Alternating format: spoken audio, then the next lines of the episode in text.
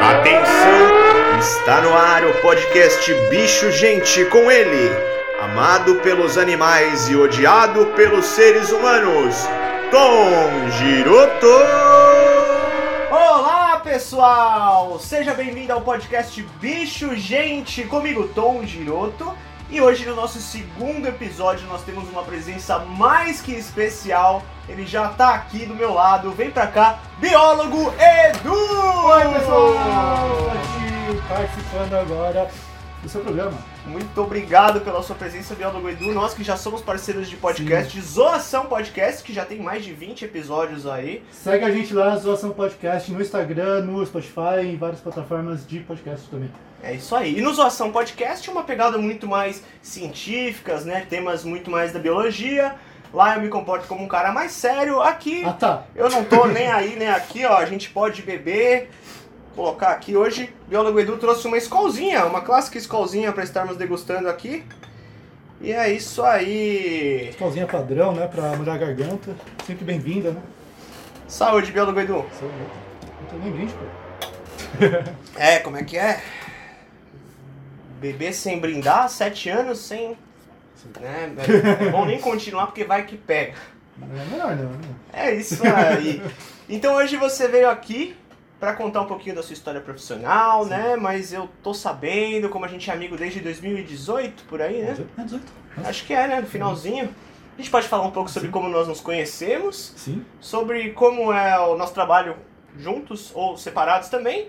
Mas eu queria que você desse ênfase também naquela sua história de- da formação acadêmica. Ah, claro. É.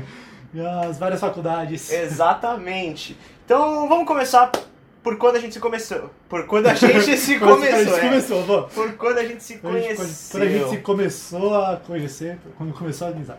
Boa. Nossa amizade era um fruto da internet, Sim, das redes claro. sociais, olha só. Não, não é só problema que a gente arruma nas redes sociais. É, né? Você pode usar as redes sociais de uma forma boa, não é só lixo. Tem uma... Exatamente. Eu arrumei até namorada. Olha só. Não foi pelas redes sociais, né? Foi pelo aplicativo mesmo, olha só. Eu não tenho vergonha de falar, não. Se tá dando certo, né? Funciona, né? Exato. e aí, a gente não se conheceu pelo aplicativo. Não. Foi, mas foi pelo Instagram. pelo Instagram. Aliás, siga Biólogo Edu, é arroba Biólogo Edu. E me siga também, arroba Bicho Paulistano, né? E arroba Zoação Podcast, que é o nosso podcast em conjunto. Estamos tentando trazer mais vídeos agora também, né? Mas já tem bastante material que é só áudio no Spotify, no Anchor, que é a plataforma base, no Google Podcast, tudo que você procurar aí. É, Agora parece que a gente acabou de se encontrar, né? Mas a gente já tava aqui o tempo gravando. Gravando, deu errado o vídeo antes também. Vocês não terão imagens, mas terá o nosso, nossa magnífica voz em áudio. Lá no Exatamente- Spotify. Siga. Exatamente, sobre quem tem cobras e ratos como pet. Sim, é possível ter cobre e rato como pet. Descubra lá. Vamos ver. Não junto, né? Mas... Enfim. Enfim, como que nós nos conhecemos? Começamos em 2018, né? Afinal, nesse ano foi quando eu surgi com a minha página no Instagram. Eu, eu já tinha ali uma página, mas era pessoal, que só postava porcaria. Sabe que aquela pessoa que acabou de entrar no Instagram? Aí posta foto sacando um monte de filtro, tipo, do copinho de cerveja, tá ligado? O que era pra ser um story, a pessoa posta na timeline. Sim, sim, É, sim, sim. é tipo isso. Sim. É que antes também não tinha story, né? Não tinha, é verdade. porcaria. Você, ó, faz o teste, vai no Instagram de qualquer pessoa, rola até o final. Quando chegar lá no comecinho, vai ter aquelas fotos lá de qualidade ruim, Não. cheia de filtro. Qualidade ruim, sim, cheia de filtro tem. Mas, mas eu sempre. Eu começava postando só foto de bicho mesmo, se eu não me engano. É difícil chegar É. no fim do Instagram, né? Ficar rolando. então, né? É, então, entre tantas fotos aleatórias que eu postava, a grande maioria era de bicho mesmo. Então, se- sei lá, eu ia postar foto min- da minha cara, sei lá, foto do, é, do meu trabalho com os bichos, foto dos meus Legos, tá ligado? Tem um monte de uma coleção de Lego que eu Você tem adoro. uma coleção de tenho uma Lego? coleção de Lego, eu adoro Lego, cara. Caraca. Eu adoro Lego, eu adoro super-heróis, então eu tenho uma coleção de Lego de super-heróis. É basicamente isso. Todo biólogo tem um lado nerd, tá? Isso é uma coisa meio que universal. Só que assim, meu lado nerd é explosivo. Ele é bem expansivo, por isso que até assim. se parece com Thor, né? Exatamente, o né? vingador da biologia. Ou mesmo Jesus Sabe- Cristo. O, o Thor depois da depressão, no caso. Thor depois que fumou um crack, Esse mesmo. caiu na pedra, né? No martelo. Esse mesmo. Esse mesmo. o martelo no Enfim. Nenhum ortênico. É, o mano. formato, Mas né? é o formato igual, mano. É, exatamente. Eu pensei e falei, ah, não vai dar. Inclusive, uma dessas fotos merda que eu tenho no Instagram, sou eu vestido de Visconde Sapugosa, com a barba toda enrolada e fumando cachimbo, mano. Sensacional! Um cosplay de Visconde de Sabugosa. Cadaço, mano. Meu, muito bom, muito bom, muito bom. Sei lá, só foto aleatório, né? Então, ó, explore aí no Instagram do Biólogo Edu que você vai ver tudo isso aí. Mas esse não é o, Não. o arroba Biólogo Edu. Não, esse esse aí- é o pessoal Esse mesmo. aí é o da pessoa, Eduardo Kluckner. Se você conseguir escrever meu nome, você vai me encontrar lá. Você quer que te encontre? Se não, não precisa, faz. né? É só deixar assim que aí a galera já não vai conseguir escrever. Então, é porque assim, vou chegar nessa parte. Por que, que eu tenho duas páginas Instagram? Não tenho só uma. Vou explicar. É... Antes, antes de chegar na página do Instagram, né? Eu estava fazendo faculdade de biologia e, eu- e naturalmente comecei a participar de cursos de biologia. Então, o primeiro curso que eu fiz foi sobre manejo de serpentes com o Giuseppe Porto, inclusive, lá no Butantan. Claro, claro. Grande maravilhoso. O primeiro, meu primeiro contato com serpentes foi com ele. Porra, já muito foi legal. logo com um cara Sim. foda, né? E, então, até por ser o primeiro, que eu tenho uma lembrança muito boa, até hoje tenho o material guardado lá, né, foi muito da hora. Enfim, fui fazendo vários cursos, aí eu pensei, ah, acho que vou fazer também um curso. Eu tenho conhecimento legal sobre biologia, né? Eu posso passar o que eu conheço. Afinal, eu já estava trabalhando lá na Fazendinha, né? Acho que depois eu vou falar um pouco melhor sobre isso. Sim. Eu trabalhando lá na Fazendinha, tinha um conhecimento bem legal sobre animais de fazenda. Eu falei, ah, vou fazer alguma coisa voltada sobre isso, né? De repente a galera da veterinários ou tecnologia se interessa, né? Só que tinha um problema. É, quem vai querer fazer um curso com um desconhecido, sabe? Tipo, Era só um monitor ali Não é no nem parque. isso, né? Onde que você vai divulgar É. esse curso, né? Você precisa de um canal próprio pra isso. Sim, a princípio eu pensei, ah, eu não sou conhecido, ninguém vai querer fazer um curso comigo, ter uma aula comigo. Mas esse era outro ponto também. Como que eu vou divulgar, né? Como que vai chegar nas pessoas? Afinal, os cursos que eu fiz foi através de páginas que me indicaram, uma coisa assim, né? Então, foi até uma ideia da Bia, isso, de fazer uma página voltada para isso. Então foi em 2018 mesmo que eu pensei, ah, vou. Eu só posto foto de bicho mesmo, então eu vou fazer o Instagram só para postar foto de bicho, para falar todas as curiosidades que eu sei e fazer ali o meu perfil profissional através do Instagram. Se tem um cara que Sim. gosta de falar das curiosidades de animais, é esse cara. adoro. Porra! Se, pergunta, eu saio É tagarelando. um viciado, meu. É. Sou aquele cara quietinho, mas se entra no assunto que eu gosto Nossa! né? Aí eu mantive duas páginas ali, uma pessoal, onde eu posto uma aleatoriedade de vez em nunca, quase nunca mexo lá naquela página, de vez em quando posto uma besteirinha. E a página que eu mais movimento agora é profissional, onde só tem os bichos, onde tem meu trabalho, onde tem eh, as, as informações que eu tenho, minhas curiosidades, meus desenhos agora, né? E através dela eu, eu comecei a criar um público para poder construir esse curso que eu queria ministrar, para tornar um novo trabalho para mim, né? Então você planejou, você sabia que pra dar o curso você tinha que criar meio que um nicho virtual pra atrair o público-alvo pra esse curso. Sim, exatamente. E deu certo? Olha, deu. Vamos Deu chegar- bem certo, Deu né? muito certo. Vamos chegar nessa parte ainda. É, tô dando essa volta aí para chegar na sua pergunta inicial, né? Como nos conhecemos, já tô falando um pouco ali no, no trabalho no Instagram, né?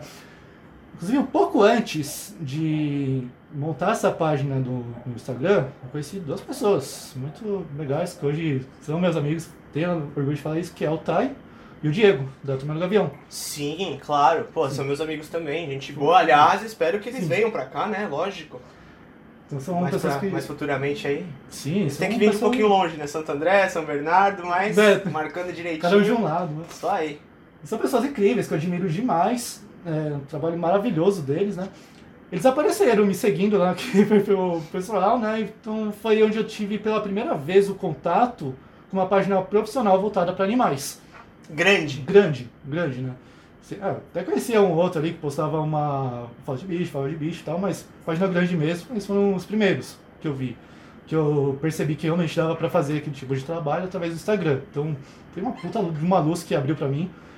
Inclusive, eu enchi muito saco do Tai ali no começo, né? Puta, pô, Aí a gente é, né? boa, ele aguenta. E, e era aquele medo, pô, será que o cara vai querer ajudar um concorrente, tá ligado? Chamou medo. Ah, que- não, o Tai não tem isso, o Tai não, Não. tem isso. É, tem, tem gente que se, preo- que se Tem, preocupa, né? tem. Ele já se ferrou muito com né? isso, mas ele não tem E- isso. não, mas não tô falando ainda aí, mas tem gente assim que se fecha, né? Sim, sei se sim, fica com medinho, acha que ele é. é o rei da educação ambiental, Sim. que qualquer um que aparecer vai roubar o lugar dele no mercado. Tem, tem muita gente assim. Sim, então às vezes eu ia falar com ele pensando, pô, será que é, vai ser inconveniente se eu pedir umas dicas, falar como eu faço e tudo mais, né? Então, até antes de criar a página, eu tive bastante contato com eles, mais com o Tai até, né? E Que bom que foi com eles, cara. Sim, foram ótimas bem. pessoas, né? Enfim, criei ali a página. E através da página, dessa página do Instagram, eu fui seguindo uma galera ali, fui descobrindo um monte de gente que trabalhava com isso, e uma das pessoas era você. Então, eu, eu vi essa página, achei umas piadinhas, tinha o decreto animal já, né? Ah, era então 2018, né? Época da Copa, por ali. Sim, sim. Eu tava inspirado no Decreto Animal. Sim. O- Cheguei a ver seus vídeos também, né? No YouTube, sinceramente, eu não acompanho tanto os vídeos, porque eu vejo o YouTube mais como uma área de entretenimento do que como uma área de trabalho. Quando eu entro na parte da biologia, eu acabo vendo como um trabalho, né? É, então, eu vejo, mas não chego a acompanhar assim com tanta frequência os canais de que falam sobre animais. Hoje em dia até que acompanho um pouquinho mais, né? Mas antes menos ainda. Então, eu vi ali o seu canal, foi outro mundo que, me abri, que se abriu pra mim. Eu fiquei, caramba, dá pra fazer um negócio da hora, assim, super divertido na internet, falar com as pessoas de uma forma super divertida e passar umas informações da hora, sabe? Então, Que legal, eu não tinha noção disso. Fico feliz. Sério? Porra. então acho que você foi um dos canais, um- o seu canal foi um dos que eu vi, né? Tem uma galera aí que participa do YouTube, mas acho que o seu foi um dos mais legais por, pela parte do humor, sabe? Os outros até passa uma coisa legal, leve, de uma forma bem. Como posso dizer? Cara, dá, dá pra entender. Cativante. Assim é o Richard, por cativante, sim, exemplo, sim. né, meu? O Richard Ah, ele sim. acaba Ah, virando meio que um amigo seu quando você via ele na TV, porque ele é carismático e tal. Sim, né? é, tem, tem essa carisma, pode ser uma forma leve que você entende. Só que, não sei, você ainda puxa muito pro humor. Até hoje você faz isso, né? Por isso que estamos aqui no podcast, não é mesmo? Que aí é- faz mais sentido fazer humor, aí põe pra maior de 18, não tem aquele Sim. problema, né? Então, Então foi aí, aí foi o ponto que você eu pegou, sempre sabe? quis ir pra esse lado, assim, então Sim. tô tentando aí. Então, então isso é uma coisa que acaba cativando as pessoas, né? Você faz a pessoa rir. Sim. Ela aprende sem nem perceber. Pô, mas enfim, é... você foi uma das pessoas que eu conheci é, pelo trabalho do Instagram, pelo YouTube, mais pelo Instagram do que pelo YouTube, né? Como eu falei. Uhum. E eu- a partir daí eu comecei a fazer várias amizades, na verdade, né? Então foi você, foi o pessoal da Liga, o Vitor, Claro, o, claro. o Rafa, o, o Marcos, o Marcão, né? Eu não sei, o pessoal fala muito, ah, a galera da área da biologia é desunida, não sei o que. Eu não acho que é tão desunida. Não, eu acho que poderia ser mais unida? Poderia, mas eu não acho que seja desunida, não. Que nem, tipo, a gente sempre acaba recebendo pessoal novo, pessoal Sim. que você vê que tá fazendo um bom trabalho. Pelo menos eu e a galera em volta, meus amigos, como se diz, pessoal da liga. Uma galera que se vê que a pessoa tá trabalhando sério, não tá fazendo merda, ajuda. O Tai mesmo, como te ajudou, o Diego, tudo. Nossa, o. Também o Diego me ajudou muito no começo. Meu primeiro curso que eu dei foi com o Diego, ele acreditou, meu. Uhum. Um curso pra três, quatro pessoas. A gente ainda chamou mais gente pra lotar e tal, pra, pra não parecer tão pequeno, mas assim, deu pra, pra fazer um trabalhinho legal. Foi um curso bem particular pra quem foi. deu pra ganhar um dinheirinho, lógico que nem perto do que a gente pode ainda, né? Mas a- a- o primeiro curso, assim, quem acreditou em fazer o curso comigo foi o Diego. Foi, foi aquela coisa que marca, né? É. Você leva pra sim. vida, marca no coração. São pessoas incríveis que até hoje você pergunta alguma coisa, vai te dar uma dica, vai te dar um apoio. Nossa, o Diego até hoje. Na humildade mesmo. Encho o saco Sim. do Diego, mandando umas piadas pra ele. Ah, ele adora, O ele cara vem com os adora. cabelos com minhas piadas. Exatamente, né? E não, quando eu entrei no Instagram, eu já peguei essa. Acho que tava muito mais forte essa ideia de ah, biólogo desunido. Hoje em dia eu não. Acho que eu não vejo falando tanto disso. Mas quando eu entrei eu via isso. Muita gente falando, ah, biólogo desunido, não sei o quê. Aí, sei lá, eu tentava fazer meio que minha parte seguindo as pessoas e compartilhando também. Aí eu lembro até que teve uma vez que eu compartilhei um monte de página de uma vez, tava. Eu tava. Ah, eu lembro. Sim. Você falou, tipo, ah, páginas que eu sigo indico Sim, e tal. Sim, sim. Eu tava começando acho que um dia, sei lá, devia ter nem meus seguidores direito, tava lá no comecinho, já tem uns 500, sei lá. E. Ah, vou fazer minha parte aqui, vou, vou mostrar que não tem desunião, sabe? Que eu, eu posso é, compartilhar uma página de um possível concorrente e a só agregar, né? Não sim, ser uma competição. Sim, sim. Você faz isso até Sim. hoje, Edu. Você, É. você- você Sim, faz isso e todo mundo que eu converso achei isso muito legal, sabe? Te acha um cara humilde, Ah, do bem, um cara que apoia os outros no trabalho e um excelente profissional. Ah, muito bom saber isso. Sim.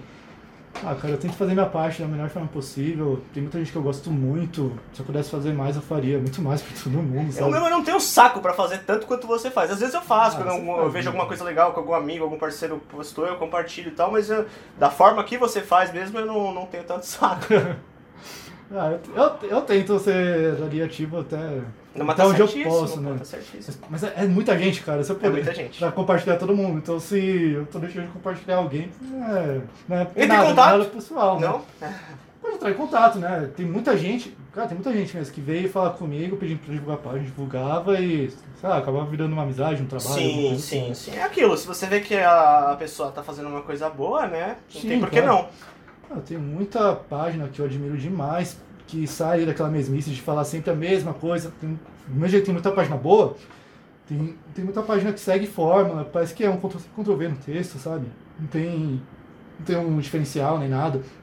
Aí tem umas que já me chamam mais a atenção porque tem uma forma diferente de falar, de apresentar o conteúdo, né? Um cara que eu não gosto, mas Ah. faz um trabalho incrível, o Stênio. Sério. Meu, ele, meu, ele encontrou uma fórmula maravilhosa. Sim, e é isso. Eu não gosto dele pessoalmente, ó. Não gosto de você. Tô louco. É de verdade, não vou mentir. Mas o, o trabalho desse cara é fenomenal. Sim. Ele atinge um, um público de uma forma falando sobre contos da Disney, não sei o que. Sim. Fenomenal. Inclusive, é é um caminho que eu estou quase seguindo, não para copiar estênio nem nada, né? Porque tem essa, você faz um conteúdo parecido Não, não, não, não, cara, tem a, a cópia, né? Mas isso é uma Você coisa faz que eu... a ilustração, é Não, diferente. não, sim, mas, mas eu quero fazer uma outra coisa. Ok. Eu quero realmente fazer algo parecido com o que ele faz, sabe? De pegar os, uns animais de filme, de desenho e mostrar como que é na vida real. Não é a Uhum. mesma fórmula que eu pensei em fazer, mas é algo parecido, né? Então já deixo registrado, não é cópia. que tem gente que... Depois Não, eu falar que não gosto do cara, você falar isso, ele vai falar uns caras, filha da puta aí. Não, mas sabe por que eu falei isso? É que ele teve problemas, eu já, já vi, que, de gente pegando o material dele e copiar e colar, fato, porque sim. é uma- é uma coisa interativa, de Sim, fato. sim. É um material muito bom. Só que assim, não tem é- nenhum admitir. Só que assim, não é vou fazer a minha versão, é re- literalmente Ctrl+C, pegar a imagem, tirar o crédito dele e, e postar na outra página, sem marcar nem nada. Não, isso é complicado. Isso é complicado Aliás, pra eu qualquer mesmo. um né, que produz um conteúdo legal. É, Eu mesmo já passei por isso, de pegarem uma foto minha e postar sem dar o crédito, pegar desenho meu, postar sem dar o crédito, sabe? Aí você tem que ficar pondo aquela Deixa- marca d'água, né? Sim. Que estraga o negócio. Inclusive no começo do Instagram, até pouco tempo atrás na verdade, eu tinha uma grande preocupação de colocar ali no, no cantinho da foto um logo, meu nome, alguma coisa assim, pra mostrar, essa imagem é minha, sabe? Hoje em dia você tem que pôr Ah, em cima de tudo. né? Hoje, hoje em dia eu já dei uma desencanada di- disso, né? Porque, ah, sabe, foto usa, sabe? Tá fácil roubar isso. seus desenhos, então? Ó, É. galera aí, ó, quem precisar de uma ilustração biológica, já sabe. Ah, cara, quer pegar o desenho e falar que é seu? Beleza, vai lá e faz igual, então, né? Tá vendo? É. Assim, mas, mas mesmo assim é chato, cara. Você pegar uma foto, uma imagem dar o crédito, sabe? Uma coisa é você compartilhar o post da pessoa, você Sim. tá enaltecendo o perfil dela tal, né, a postagem dela, outra coisa é você se apropriar do conteúdo e Sim. falar que é seu. Sim, Tá, isso tá é- errado. E como é que a gente vai controlar isso? Nas redes sociais, né? É, não tem como, é muita. Tenho certeza que tem muita foto minha rolando por aí, eu nem sei. Porque... Nu. Nu. De. Visconde, de Sabugosa. É, tem gente que tem esse fetiche, sabe? É, quer pegar no sabugo, né, do Visconde. Essa- É isso aí. Mas E- é, não, é uma coisa que você tem que, você, você tem que se preocupar. Você tá cada vez mais trabalhando com ilustração, tudo, e muito bem, viu, galera? Ah, Se vocês valeu. procurarem aí. Tá, Enfim, é, só pra concluir, é isso. Eu já vi foto minha, é, tem página grande, inclusive. Cara, Você eu já vi uma foto minha Ah, numa palestra de um cara bem grande. sério? Sério. Ah, você já contou, na verdade. Sim, sim, eu percebi quando eu tava assistindo a palestra, eu falei, eu conheço essa foto. Tipo assim, não tem problema nenhum. Pra mim, naquela foto, porque era a foto de um bicho, sabe? Sim. Deve ter procurado na internet o nome do bicho e achou lá. Mas quando é um conteúdo Não, mais você- personalizado, assim e tal, tipo uma ilustração, uma arte que você desenvolveu, toda a ideia, Sim, aí é sacanagem, né? Pô, dá Sim, os sim. créditos pelo menos. Compartilha, mas dá os créditos. sim, sim. Nossa, é muito complicado isso. Mas enfim, com foto pelo menos, a princípio eu tô até meio desencanado, ainda fico meio assim se eu vejo uma foto minha usando, sendo utilizada, né? Você também você coloca ali um, um logo no cantinho, é muito fácil você cortar, usar o resto da foto, É, sabe? tem você que pôr a colo- marca d'água, né? Aí você coloca a marca da água na foto inteira, fica aquele negócio feio, ninguém vai curtir, sabe? Você não vai mostrar a beleza da foto de fato. Hum, Foto de fato. Foto de fato, né? ah, então, ah, vou fazer minha parte compartilhando aqui que eu sei. Não sei. É, sair com a vida, sabe? É, é errado, mas fazer o quê, né? Enfim, voltando lá, né? Ah, então eu comecei com isso, né, de compartilhar os, os conteúdos. Eu comecei a crescer junto com uma outra galera que estava começando também, né? Então fui já trocando contato a partir daí.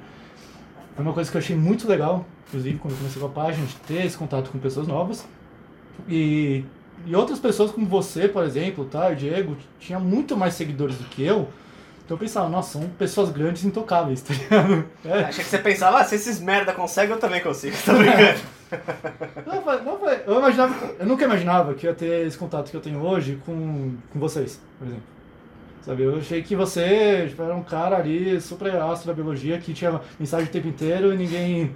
Não era fácil falar com você, tá ligado? Isso que é engraçado, É né? louco Quando você, tipo, você tem um mínimo de. Mínimo, mínimo mesmo, assim, de influência em determinado meio, as pessoas começam a ter umas ideias erradas de você, Sim, né? sim. Começam a achar que você é inacessível, é, que você é cuzão, Sim.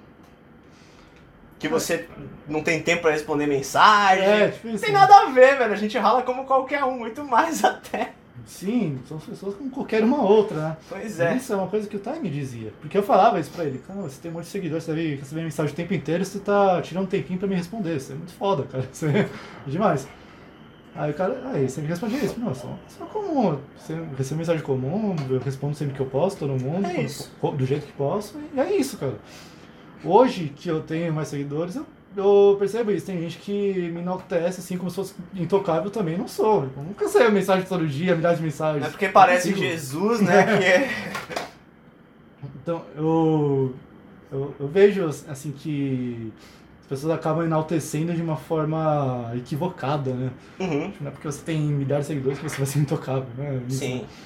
Mas enfim, o ponto eu tava começando ali, não tinha nem ideia do que eu tava fazendo, porque eu comecei sem contato nenhum, fui só postando minhas fotos de, do jeito que eu sabia, falando que eu sabia, ia fazendo algo parecido com o que eu via dos outros que eu gostava, e fui fazendo ali do meu jeito. Aí numa dessas de postar um monte de página que eu curtia pra divulgar, é, você me respondeu em um story que eu te marquei. E acho que foi a partir dali que a gente começou a conversar. Provavelmente. Pelo, pelo que eu lembro, pelo menos foi isso. É porque eu acho que eu via suas postagens também, mas via que você trabalhava na fazendinha. Uhum. Eu lembrava da fazendinha de quando eu fui criança, mas não sabia onde era, como é que tava, não sei o que. De repente você me trouxe de volta, né, aquele mundo.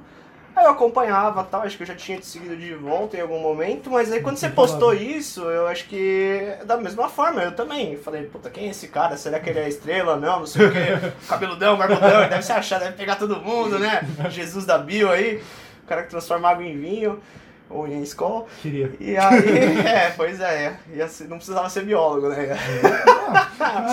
Fonte natural. Eu abri minha cervejaria ali, mano. Ser- Ser feliz com minha adega. É, exatamente. E aí, tipo, eu, eu vi que você era gente boa. Porque você tava compartilhando. Você tava, tipo, compartilhando minha página, dizendo que era uma que você indicava, não sei o quê. E falei, pô, é um cara humilde, um cara que parece ser aberto ao diálogo. E aí eu lembro que na época eu tinha saído de um trampo, tava um tempo já sem, e eu falei, meu, pelas fotos que ele tá postando nessa fazendinha, parece um trabalho bem legal para um educador ambiental, né? Pra, um- pra alguém que guia as pessoas no parque. E aí a gente começou a conversar. Eu acho que mais eu fui por curiosidade, eu nem pensei em trabalhar primeiro. Aí conforme eu fui conversando com você, você falou, ah, porque o pessoal tá, tá precisando de novos monitores aqui e tal. E aí foi graças à sua indicação que eu entrei lá. Sim, eu, eu acho que eu sei como você postou que eu trabalhava na fazendinha. Porque eu lembro que você postou uma foto muito foda, literalmente, de pato da fazendinha. Aí eu comentei nessa foto. Foi no dia que eu fui, acho que com os aluninhos, não sei, né? Como Nossa, é verdade, bem fora. É. você guiou uma parte, né? E eu fui guiado. Que a gente já se conhecia? A gente nem sabia, mano. Não, mas assim, eu fui guiado por uma monitora que hoje a gente se dá super bem. A gente nem tem muito contato, mas quando trabalha junto se dá super bem. Mas na época eu não a conhecia, ela era muito radical. E eu lembro que na hora da plantação, que é a atividade da sementinha e tal, ela chegou pros meus alunos, pô, que tem aula toda semana comigo, com os meus animais lá. E alguém perguntou, aqui é um zoológico? Aí ela falou, não, porque no zoológico os bichos vivem presos e infelizes, aqui é uma fazenda, não sei o quê. Meu,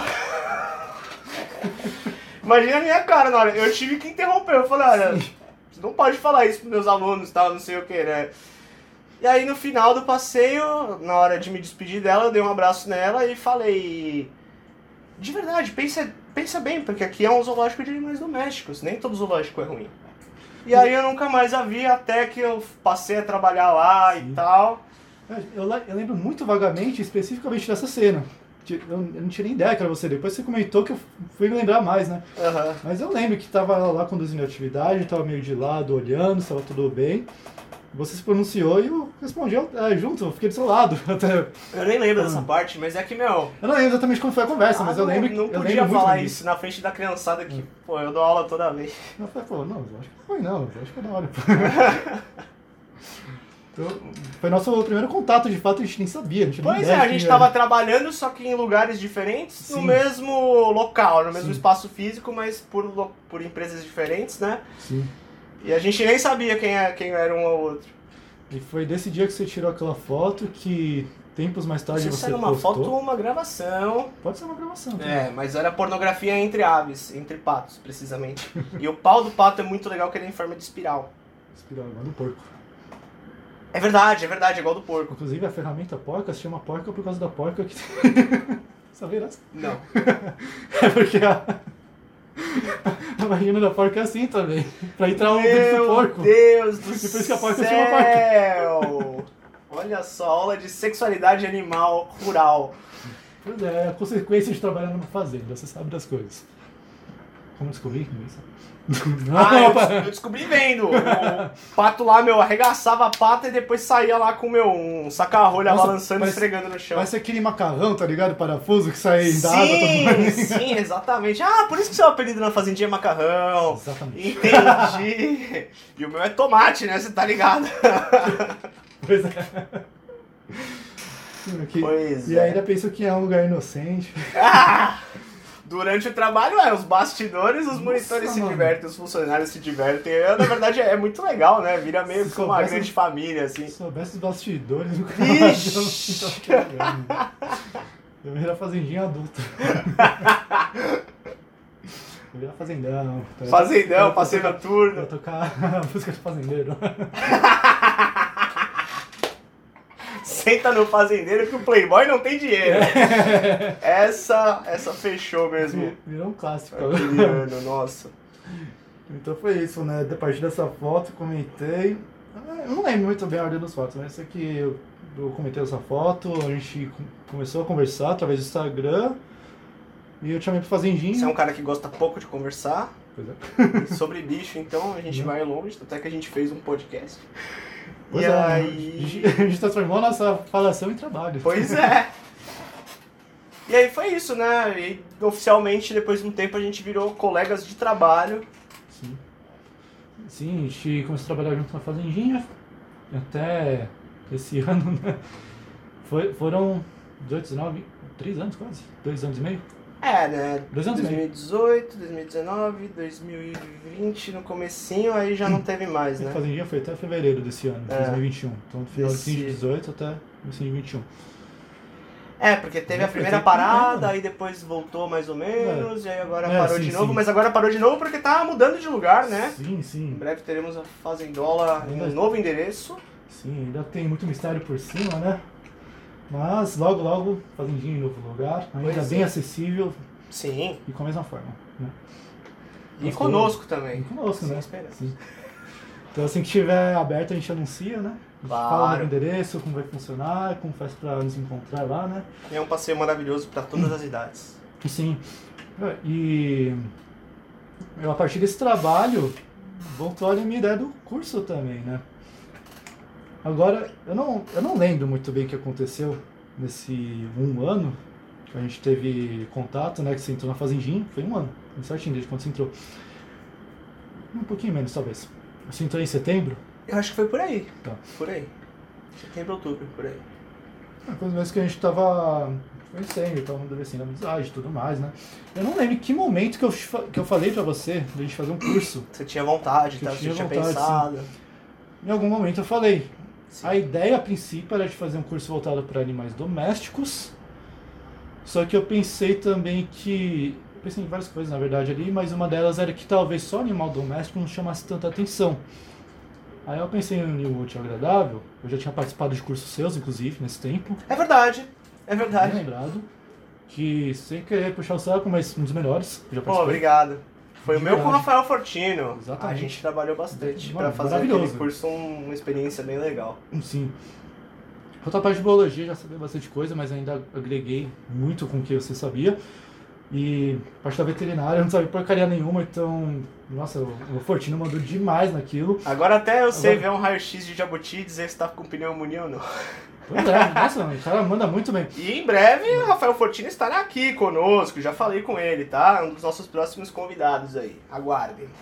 Legal. E, mano, o curso que você deu, cara, falando de bicho, é de longe, melhor do que gente grande que eu vi, cara. Obrigado, obrigado. você sabe que, de quem eu vi? Sim, sim, sim. Que eu esperei muito e. Esperou e pagou muito. Pois é, paguei e- caro. pra ver vídeo. É. Olha, esse sou eu ali pegando a cobra. Porra, mano. É, pois é, meu. Eu aprendi ali uma coisinha ou outra, vai, pra Não, claro, desmerecer mas- também. Aprendi umas coisas legais, mas. Pô, é outro nível, cara, sinceramente. E. Enfim, eu, eu pensei, ah, seria legal, ao invés de falar só de animal doméstico, só de animais de fazenda, incluir aqui os animais, é, o- os silvestres, exóticos, né, os pets não convencionais, me fugiram a palavra agora, os pets não convencionais, e trazer o seu conteúdo também para a ideia que eu tinha. Ia agregar muito mais, ia estender o curso, ia ter muito assunto e um trabalho legal de se fazer. E a partir daí a gente começou a desenvolver né, nossa ideia. E aí eu fui conversando lá com a nossa, nossa chefe. Foi amaciando a Foi ideia amaciando. por muito, Muito tempo. Nossa, foi, foi difícil. Foi um trabalho. Foi um trabalho. Que assim, a, a Fazendinha tem ali uma ideia fixa de ser um parque de educação infantil. né? Então a nossa chefe tem ali aquele sonho do trabalho pedagógico, de ensinar as crianças, de fornecer aquela vivência para as crianças. Sim. E ela quer fazer isso, ela não quer focar pra galera mais velha, de universitário, universitário, não é. quer, sabe? Ok, super nobre essa causa, né? Então, por isso foi um pouquinho difícil de convencer ela, né? Teve Porque que mostrar que era possível sem precisar abrir mão de horário de nada, né? Sim, sim. Então depois de muita conversa a gente conseguiu aí chegar num consenso de um dia legal, um horário legal, né, pra usar. E a gente conseguiu marcar numa sexta-feira, né? Teve que ser dia de semana, pro, porque ela entraria de acordo. Mesmo assim a gente conseguiu chamar muita gente, né? Em apenas um mês, de, ou foram dois meses, um, foi um ou dois meses de divulgação. Acho que um. Acho que foi um, Acho que né? um. Ou seja, Talvez dois de planejamento, um de divulgação. foi né? algo assim, foi um negócio muito assim. rápido, muito rápido mesmo. Eu passei noites lá acordado, escrevendo roteiro, montando slides e tudo mais. A gente conversando. E a gente conseguiu montar e consegui cumprir meu objetivo inicial ali de quando eu montei a página, que era de fazer o curso. Olha só. Fazer, Caramba, hein? e com um grande amigo. Porra. Isso aí. Foi muito legal mesmo. Nossa, foi Tenho certeza sucesso, que quem né? foi vai se lembrar pra sempre, porque foi uma puta experiência, né? Sim, Num eu lugar tô- legal. Então hoje é uma experiência que eu guardo com muito carinho no coração, que vira e mexe eu olho as fotos, lembra? Que vem aos próximos, assim, com Que a nova vem, né? Fazendinha, né? Eram pra ter vindo outras edições, mas por vários motivos acabou não rolando. Famosas razões maiores. Ah, motivos de forças maiores. É isso. Não acabou, acabou não rolando, mas a gente ainda tem ali esse conteúdo guardado e a gente quer pôr em Com prática a qualquer momento, né? Então, com certeza vamos colocar. É, e daí pra frente só a ladeira abaixo, né? Porque, a, Por causa da pandemia, né? Tudo. sim, por causa da pandemia, Pior que sim, cara. Altos planos que foram pelo ralo. Meu sim, sim, Deus, você não gosta chegou, de lembrar, a gente velho. chegou ali num pico, nossa, é agora, mano, a gente vai. Aí, você foi em 2019, né, que a gente fez o curso? Foi em 2019, foi, porque foi no finalzinho de 2019 que chegou o anúncio lá da pandemia. No comecinho do ano de 2020, é, chegou no Brasil. Foi em fevereiro, já tinha casos aqui no Brasil, em março já começou o lockdown. Foi mais ou menos isso. Eu acho que foi isso mesmo. tudo que a gente tinha planejado, ó. Nossa, tudo. Muita coisa. Muita coisa. Nossa, a gente perdeu muito trabalho. assim. Nem me fale. Bom, O Simba nunca fez um trabalho de educação ambiental. Caramba, cara. Não, é. não presencialmente, né? Porque tem às vezes Não, não, não, não, presencialmente não, mas a, a meta dele ter vindo era essa, né? E a gente nunca conseguiu fazer por conta da pandemia. Assim, poxa, Bem foda, bom, viu? mas Logo, logo as coisas se ajeitam, né? Esperamos. Que Darwin Vacina tá aí, né? queira. Exato. Só Bom, não mas- compra quem não quer. Infelizmente, não quiseram. Pois é. Pariu. Ai, ai. Bom, apesar disso, a gente consegue ainda extrair coisas boas, né? Estamos Porque vivos, né? Apesar Estamos disso. vivos. Até onde a gente sabe, não ficamos doentes, né? Não estamos passando Eu, fome. eu ainda acho que. Felizmente. Eu, pelo menos, cheguei a ficar doente em algum momento, fui assintomático, fui embora e eu tô. Ok, tô de boa. Porque não é possível, cara. A gente trabalha com o público, já teve muito contato com gente que ficou doente e, não- e a gente não teve nada, sabe? É muito estranho, sabe? Muito difícil de acreditar que a gente não teve em algum momento isso. É, é verdade, né? Porque tem esses casos, né? De, de gente assintomática. Mas enfim. Eu nunca fiz o teste, eu tenho medo daquele negócio entrando no meu nossa, cérebro. dá, aqui. olha, deixa eu falar, dá uma agonia. Eu fiz. fez? Eu fiz, tem algumas semanas. Meu Deus do céu. Dá uma agonia, mas é menos pior do que parece. Menos pior que exame de próstata, Menos pior, cara. Ah, menos invasivo. Ah, então tá tranquilo. Eu já fiz uns treinos uma vez pra ver como era. Ah, não, tem que fazer todo ano. Eu faço desde os 12. Não é pra Ah. fazer desde os 12 de próstata? Não é? É, 12. Então, tem que se cuidar, né? todo ano, todo ano. E, mano, é, dá uma agonia desgraçada que o negócio entrando no nariz. Ainda bem que meu nariz é grande, então nem senti. Precisaram amarrar um cotonete com outro, assim, É. com Quero o braço lá, tá ligado? aí, cara. Felizmente deu negativo, então não estou doente. Se eu estou meio estranho agora é rinite, juro. não estou doente. E.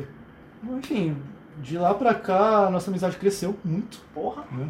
Cresceu muito mesmo.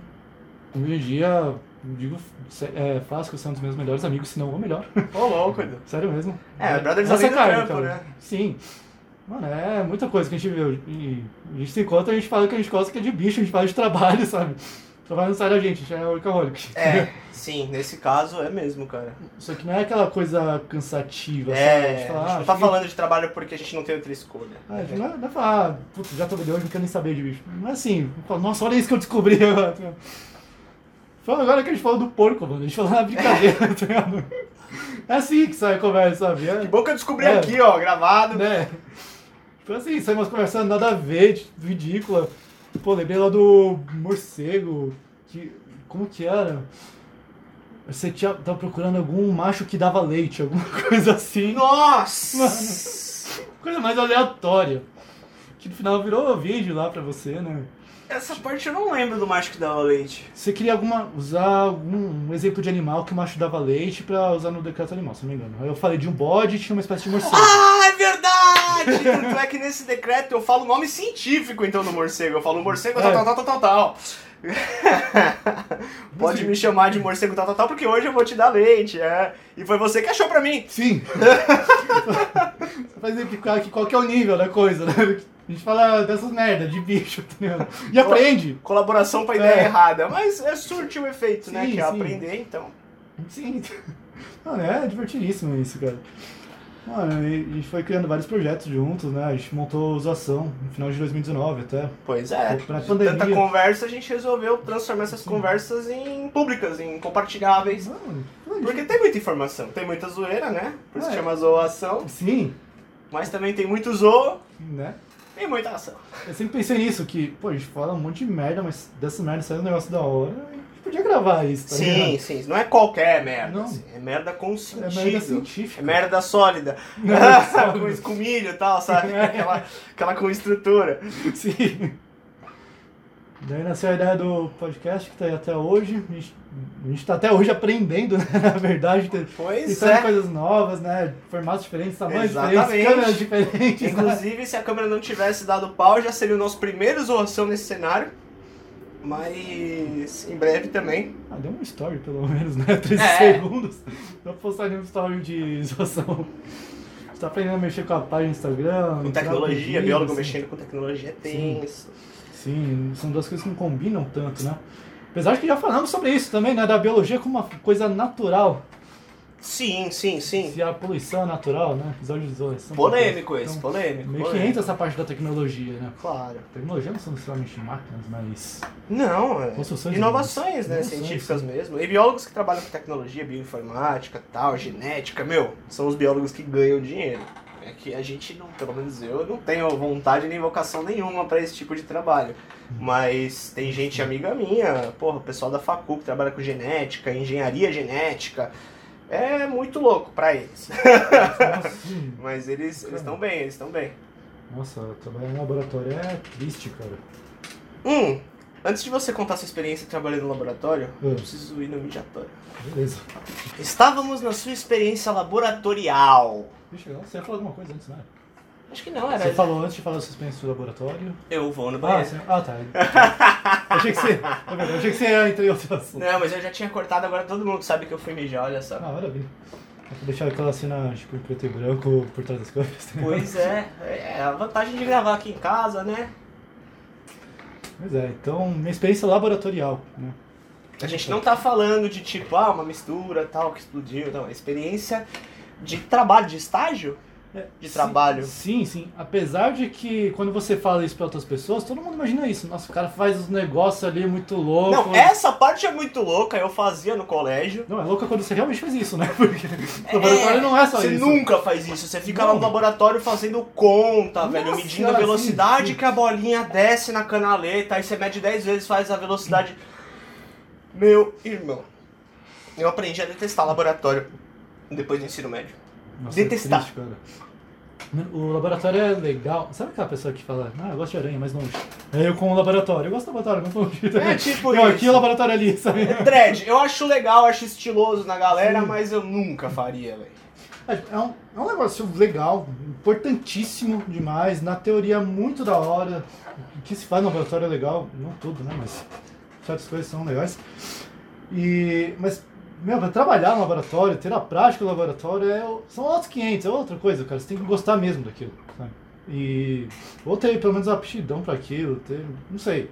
Você tem que ter ali uma certa afinidade com aquele tipo de trabalho. E Pois é. nunca foi o meu caso. Mas eu tenho essa experiência, né? Por quê? Por quê? Ah, voltando lá na minha época de biologia, voltando ao tempo, meados de 2013, eu acho. Isso mesmo, 2013. Eu estava no No? terceiro ano. Estava no, Ah, no terceiro ano de biologia. Do terceiro pro quarto ano, né? Aliás, estava então no quarto ano, porque eu fui fazer a estágio uhum. no último ano de biologia. Já tive ali as minhas experiências em aula, né? Então já fiz muita coisa legal em laboratório. Eu adorava muita coisa que tinha no laboratório. É, então, sei lá, às vezes reconhecer uma célula já era uma grande Vitória. novidade, uma grande vitória, sabe? Era Sim. tinha aquela experiência, sabe, de pegar o cotonete, passar na língua, depois colocar ali no, no microscópio, ou furar o dedo e colocar o sangue no Pra ver os espermatozoides, né? É isso, mano. Exatamente, exatamente. Pra ver se, o que, que eu encontrava ali de diferente. Fazer, fazer aquele, aquele exame se houve abuso.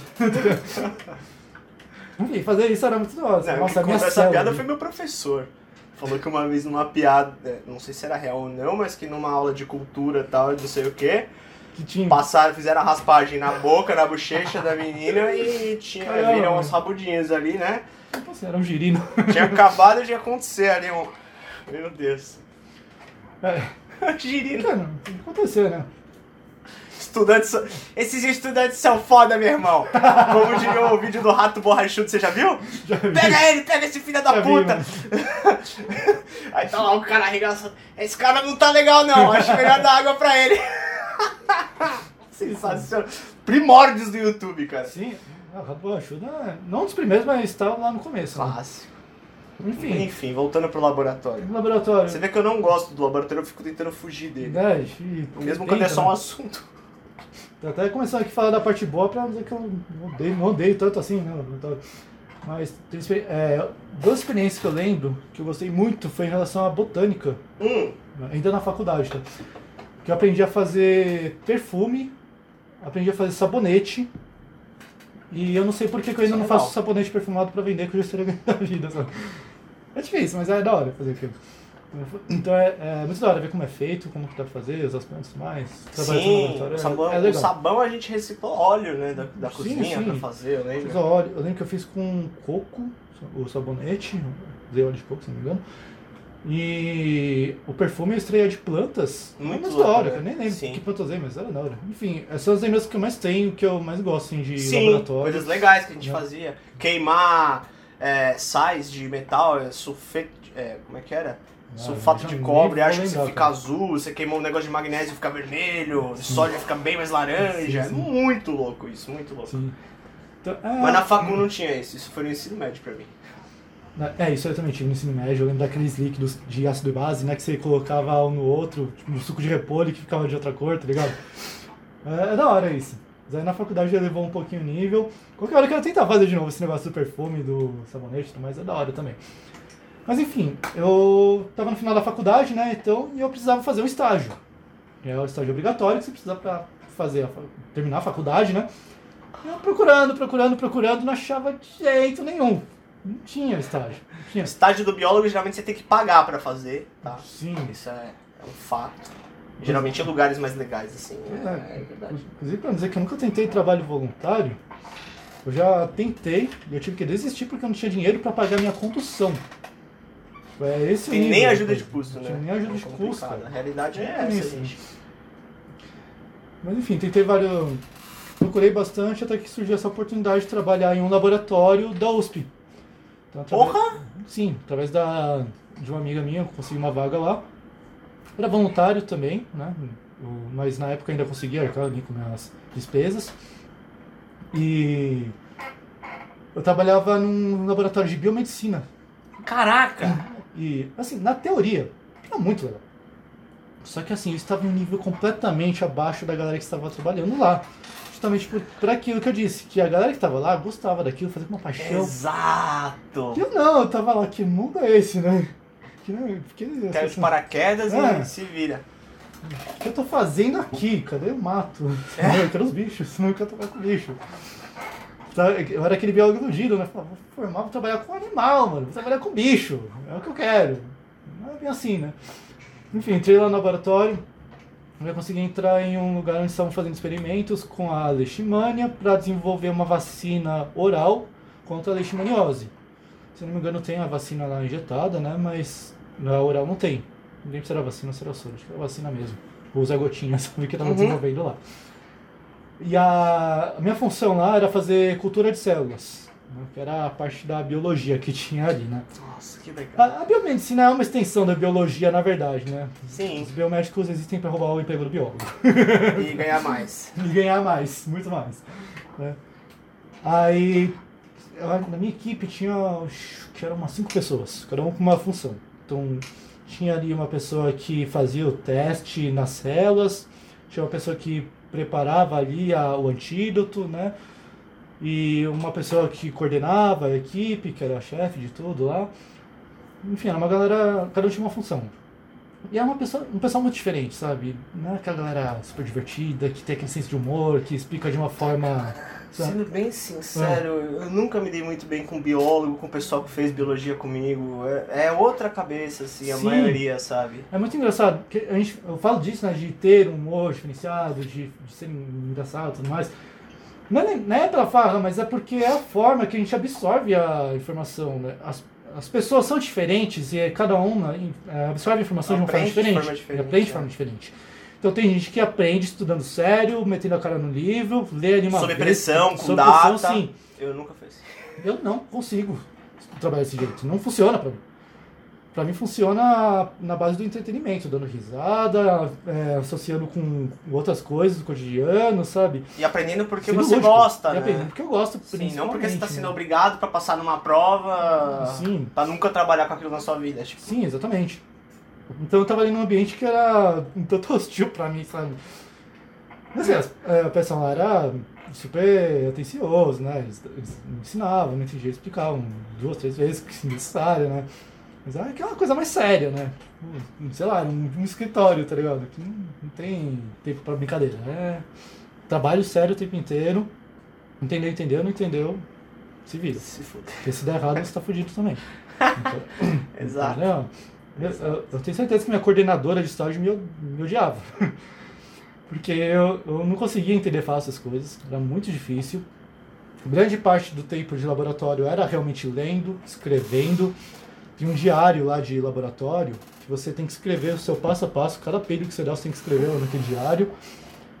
E então boa parte do laboratório era isso, escrevendo tudo que você fez, anotando receita, botando em Uhum. prática essas receitas. Aí no meu caso eu fazia a cultura de células, então eu tinha ali uma caixinha que eu preparava um meio, que eu nem lembro o que que era feito aquele meio lá, que era um líquido, parecia uma gelatina, um suco de... Agar, né, que eles falam, Não, não, gel, tem o agar, que é, que é uma gelatina, tipo isso, e tem um meio líquido, parecia um suco na verdade, parecia um Aham. suco de amora, tá um líquido vermelho, alguma coisa assim. Aí nesse líquido eu colocava ali uma, uma cultura, um tanto de células, um, e uma amostra de células, aí deixava lá num, tipo num forno, nem- eu nem lembro o nome desse negócio, tá? Você ter noção, então era um forno lá que tinha. E essa, a célula ia se reproduzindo. Né?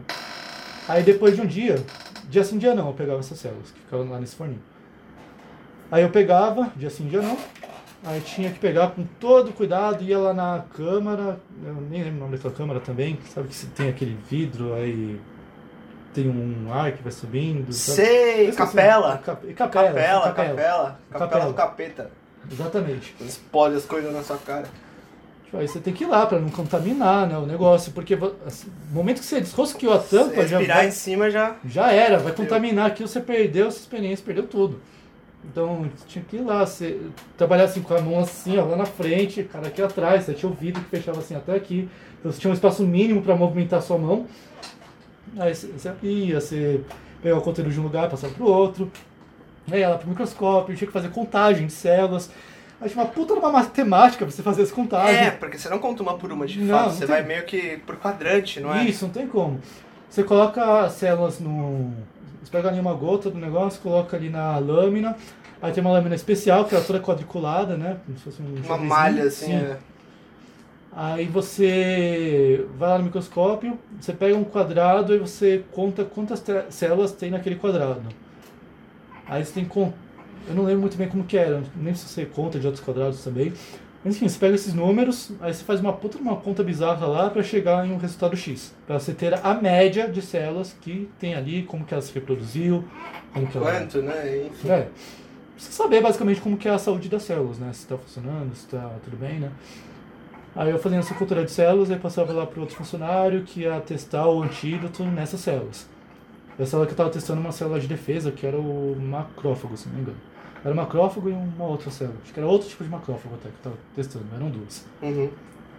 É que são células de defesa que ela engloba ali o... é, Célula invasora, né? a célula invasora, né? Para defender o nosso corpo. Então a gente fazia o teste O famoso patógeno. Exatamente. A gente fazia o teste com essas células. E depois vinha uma outra função minha, que era o teste de citotoxicidade. Palavrinha desgraçada de se falar. Que, era? Eu tinha que pegar ali uma quantidade X dessa, Cultura dessa cultura de células. e colocar ali nas. Como que é o nome daquele negócio? Da- da- é, Placa de Petri. é uma- não, não é uma placa de pedra, é uma placa assim com vários vasos. Nossa, você vê como que é, nem lembro o né? É como se tivesse, como se tivesse assim, sabe uma forma de gelo? Só que minúscula? Ah, sim! Eu sei o que, que você tá um falando, nome mas não sei o nome não, velho. Não. não. Não, não, não, pegava uma pipeta lá, que é, tipo uma seringa. tá? Proveta, não, né? Proveta acho que é um só. Aí, Não sei. nossa, são vários, né? Proveta são, então era proveta que eu pegava, que eram vários. Não, eu não, pipeta e a proveta não é um negócio? Ah, tá, não lembro. Eu não sei não também, sei. meu irmão. Não sei. Se Assim, alguém assim, aí liga da biomedicina souber, deixa Tá. nos comentários, por favor. Aí eu pegava isso que eram várias pontas, né? Aí Aham. tinha que colocar lá. Caramba, tá na cabeça o negócio, mas eu não lembro não. Aí você ia colocando lá a quantidade X, aí colocava ali um- mais uns negócios doidos, aí você deixava maturar lá em, no forninho, aí você conseguia ver é, o quanto que aquele, é, aque- aquele antídoto vai funcionar nas células. Então tinha ali uma, um papel pra ver se estava funcionando. Mano, e dava um trabalho desgraçado, que direto você dava ali uma contagem errada. Tá errado, o Um- negócio não cresce. Não, um, um ml, não, um ml não, menos que ml.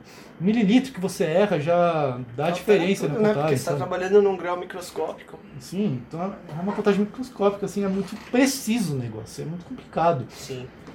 E fora isso, muitas vezes dava errado a minha experiência logo lá na capela, porque por algum motivo dava fungo. Eu ia lá, mexia bonitinho, fechava, eu colocava de volta lá no forninho, chegava no outro dia, tava aquela, aquela rolha assim de, de fungo. Parecia uma Vitória Régia voando lá. E eu ficando puto porque Direto. deu fungo na minha conserva de pimenta, imagina num Não. cultivo de célula, velho.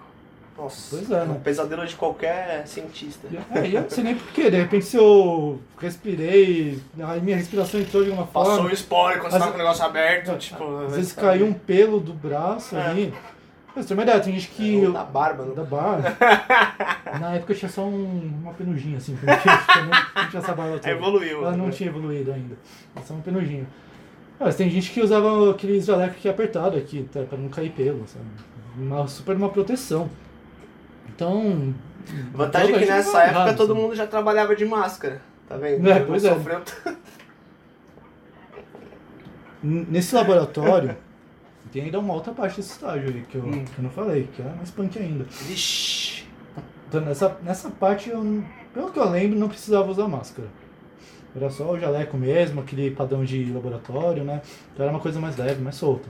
Aí eu conseguia ir lá na capela, manusear, né? Com luva, tudo. E, mas sei lá, às vezes só, só com um jaleco pode cair um pelo do braço de fato, ou entra ali um ar, não sei. Pode acontecer mil e uma coisas que vai contaminar ali seu meio e vai dar um- uma Mil e uma formas de contaminar uma cultura. vai dar alguma merda ali. E direto eu contaminava minhas culturas, né? Então, era muito errado. Eu acertava bastante também, tá? Só pra não dizer que eu só fazia merda, mas em comparação às outras pessoas que trabalhavam lá, que tinha uma dedicação e dava certo, eu era uma bosta. Sabe? Essa é a questão, sabe? Mas enfim, eu fiz estágio por bastante tempo, indo lá pra USP. É, esse laboratório é o Instituto de Medicina Tropical da USP. Ele até O nome parece até legal, né? não Mas é legal, né? Você se imagina lá na praia. Você fala tropical, você imagina a praia. vou atender banhistas. É Não. um, é um lugar conhecido até, por fazer Claro, sentido. claro, assim. claro. Aí, aí tem uma sede lá na- nas clínicas, né? Perto da- do metrô das clínicas. Lá tem os hospitais e tudo mais, né? E tem esse laboratório do instituto. Eu trabalhei lá por um tempo também, né? Então saí um pouco da USP e fui pra lá, pra fazer um, um trabalho diferente. Aí lá tem aquelas sa- salas de. Sabe que aquelas salas são divididas por perigo? Tem perigo 1, 2, 3. Eu não lembro agora o nome disso também. São os níveis. Quanto maior nível, mais perigoso é. Negócio de contaminação. Ah, sim, Tem um sim, nome sim, também. sim, sim, São os sim, níveis sim, de sim. biossegurança. Exatamente, exatamente. Tem determinados, é, determinadas culturas celulares que são doenças to- totalmente infecciosas, né? Aí tem certos protocolos para você poder trabalhar com elas sem grandes Exatamente. Então, esse trabalho que eu tava fazendo na USP, que eu tava falando até agora, acho que era tipo nível 1, que você usou o básico do básico. Usou o jaleco lá e tá tudo bem, sabe? Não teve preso, tudo mais, tudo fechado. Basicão. Nesse outro era nível 3, se eu não me engano. Ou seja, pra entrar na cela, tinha uma. Não, na sala.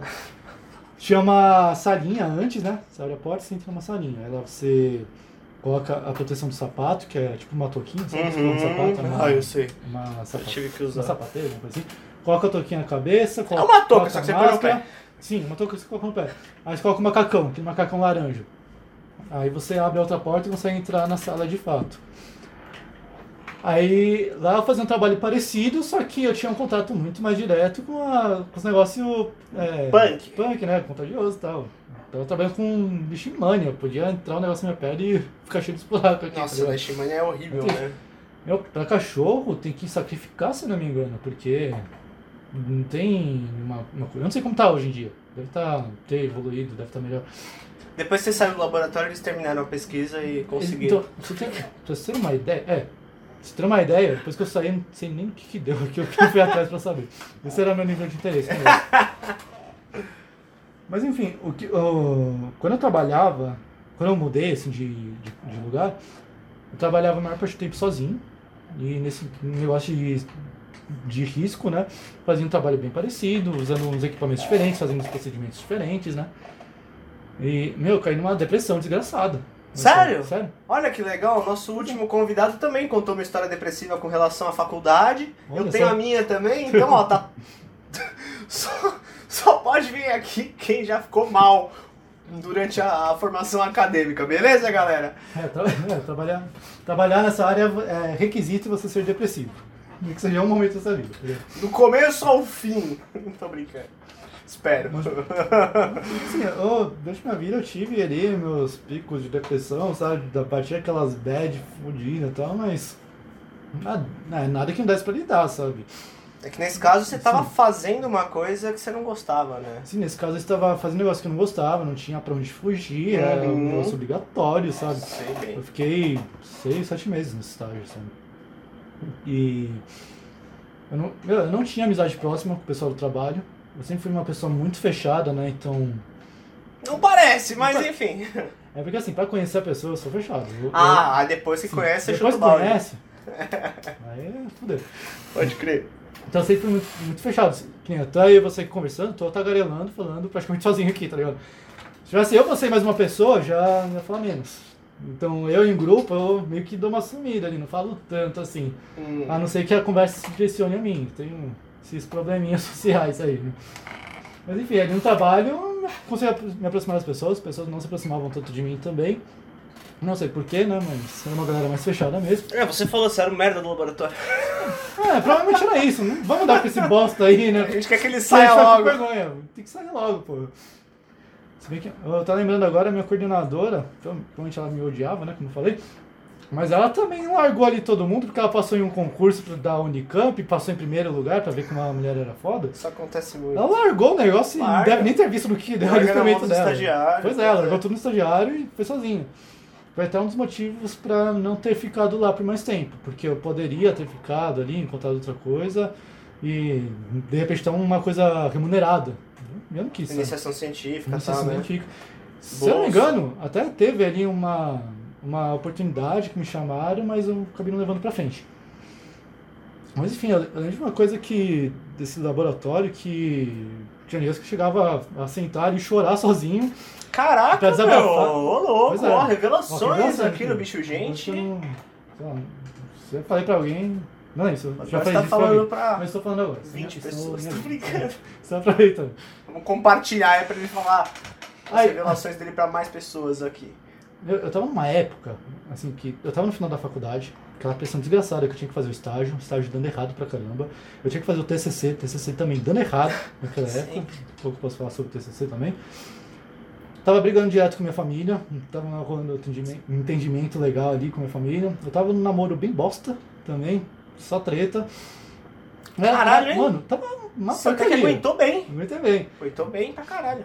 Aí eu lembro que lá no laboratório, depois que eu já tinha feito o que precisava fazer, eu sentava, às vezes eu pegava um papel e começava a escrever num papelzinho, pra desabafar.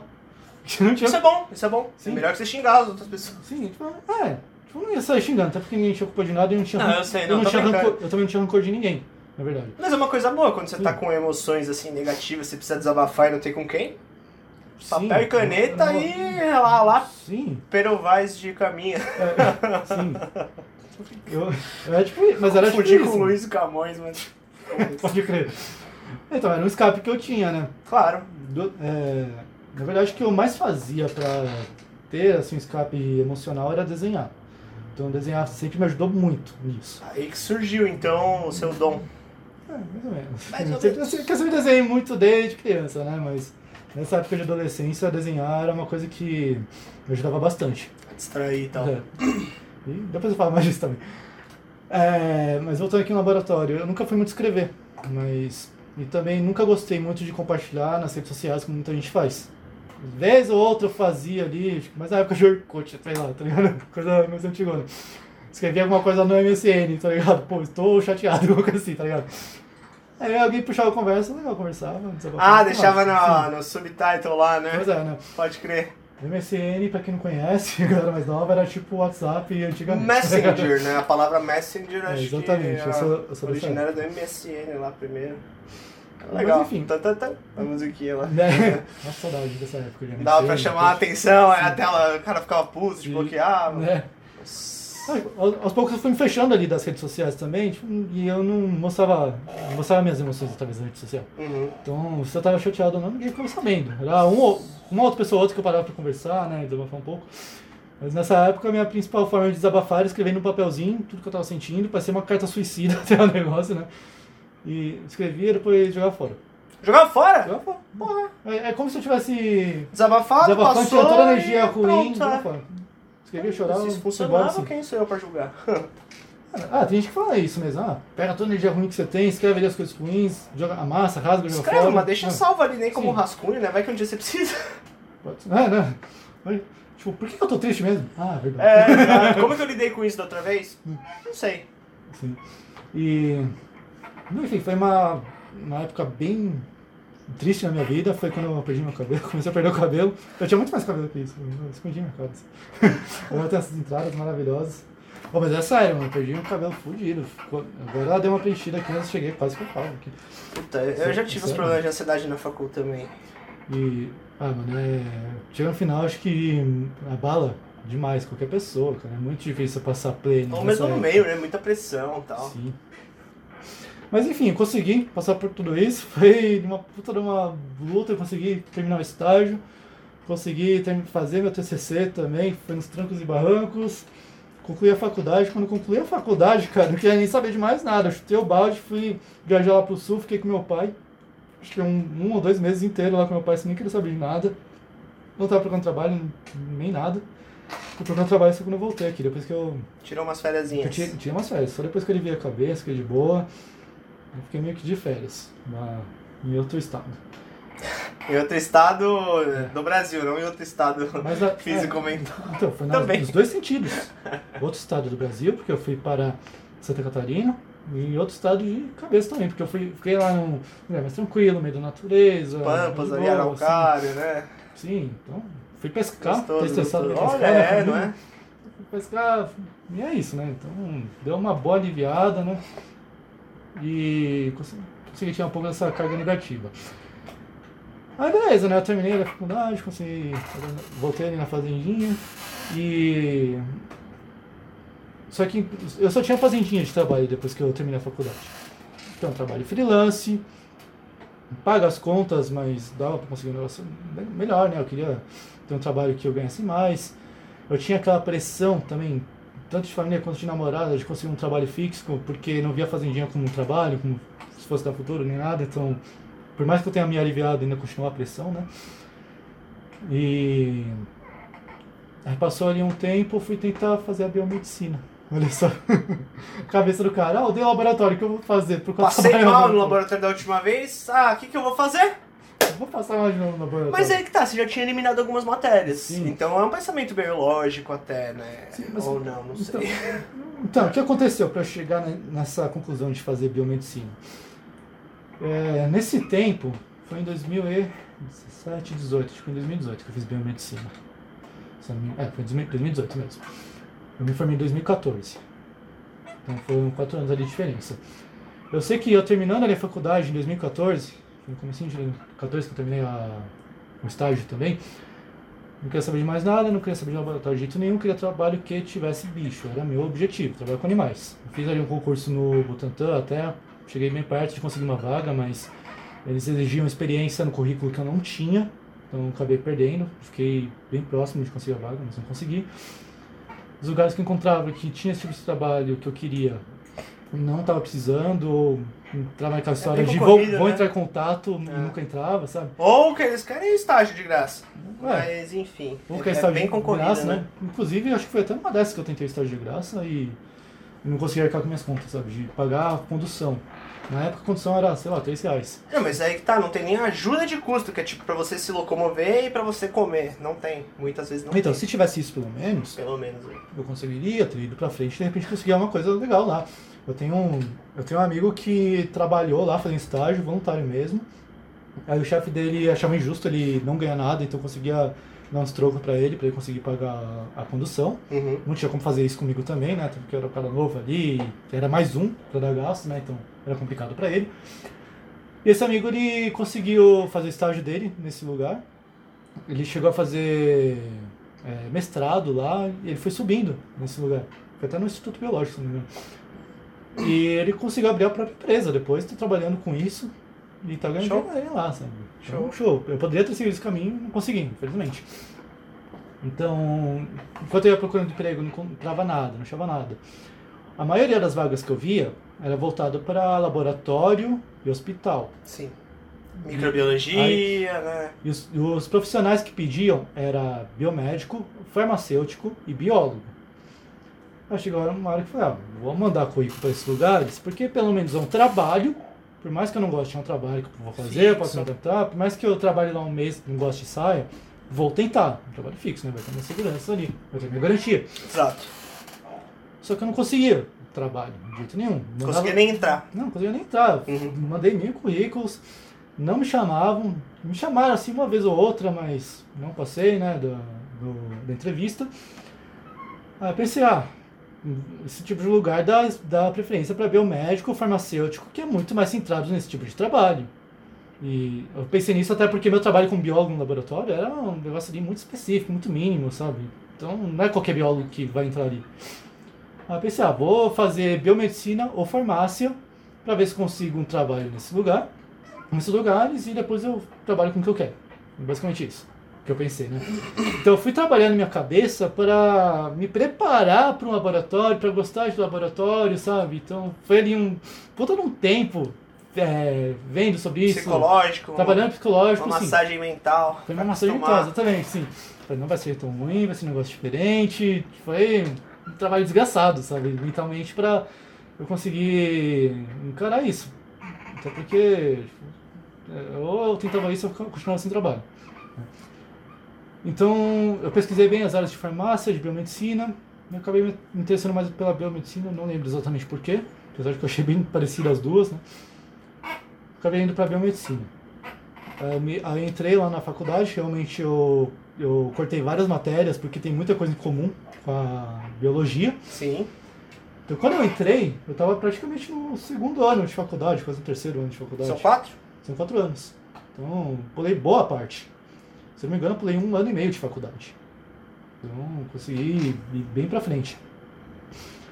Aí, no começo, até que foi legal, medicina.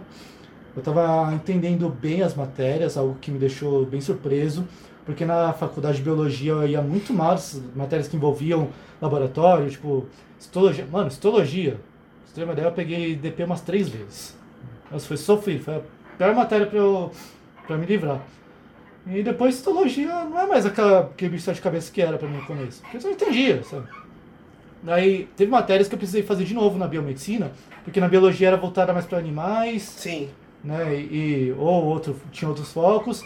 E na biomedicina tinha um foco diferente, por isso tinha uma carga horária maior. Sim, que aí não dá equivalência. Sim. Faz sentido. Então, por exemplo, a embriologia eu precisei fazer de novo. Biologia, acho que bioquímica também, se não me engano.